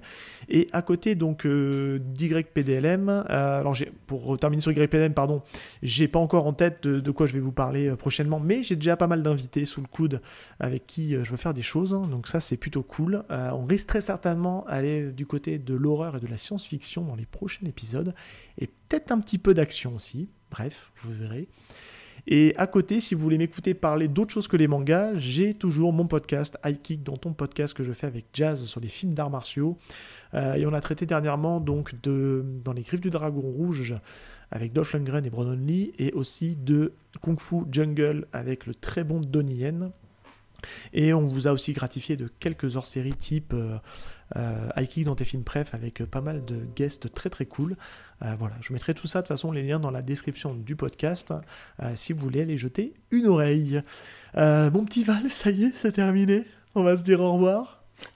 Aïe, je viens de me faire mordre par mon chat. Voilà. Et lui, Val a toujours son chat. Elle est toujours là. Il est toujours là, toujours là. à griffer, à mordre, à faire tomber des tasses de café, etc. Euh, Ouais, on a fait ouais. une belle émission de quasi deux heures, mon petit Val. Donc on va, Waouh. ça faisait longtemps, donc mais voilà, on, avait envie de parler et de se retrouver parce que sinon on se parle plus, quoi. Voilà. C'était très cool, je suis très content, je suis très heureux Ouais. de l'avoir refait et j'espère qu'on qu'il y en aura d'autres euh, bientôt. Oui. Et ça va faire plaisir aux auditeurs, hein, parce que j'ai pas mal de gens qui me disent euh, Ah ouais, c'était cool quand même avec Val, euh, Ah, c'est dommage et tout, mais vous inquiétez pas, il va revenir. Et il est Mais là. non, euh, c'est Voilà. lui le meilleur, c'est Seb le meilleur. non, t'as ta fanbase aussi, Val, suis- t'as ta fanbase. Moi je suis une fraude, moi je suis une fraude, donc. Mais Non, quand ils t'ont écouté parler avec Passion de Shaman King, ils ne peuvent pas dire ça. Voilà. Ouais, voilà. Ça, voilà. par contre, s'il y a bien une chose dont je suis sûr, c'est que quand je parle, euh, je le fais avec passion. Et, Oui. euh, et donc voilà, c'est pour ça, c'est aussi pour ça que vous me voyez moins, parce que si j'ai pas la passion, j'ai moins de plaisir. Exactement. Euh, même si j'arrive à, à, à, à- à prendre euh, sur moi et pas fake, mais en tout cas être un peu plus. non, non, l'idée c'est que tu recharges un petit peu les batteries, que tu redonnes un peu de goût à la lecture. Et puis et après, c'est comme. Là, en fait, clairement, c'est pas moi qui ai forcé le truc, c'est toi qui es venu me voir et qui m'a dit Je voudrais bien qu'on enregistre. Donc c'est pour ça qu'on a fait cet épisode. Eh ouais. Eh bien écoutez, euh, très chers auditeurs, euh, l'émission arrive à sa fin. Euh, pour nous soutenir, bah, rien de plus simple, c'est d'aller mettre des petites étoiles, des petits commentaires sur les applications de podcast dédiées, type Spotify, type Apple. Voilà, on est complètement bénévole, mais ça nous aide juste pour le côté visibilité, référencement. Je ne refais pas le topo, mais c'est vrai qu'un petit commentaire, une petite aide, enfin 5 étoiles, des trucs comme ça, vous mettez la note que vous voulez, hein, je vous force pas, mais ça nous aide en tout cas pour... euh, gagner en visibilité et puis euh, faire connaître le podcast autour de vous.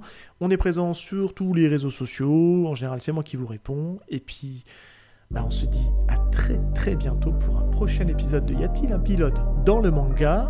À bientôt tout le monde. Ciao Ciao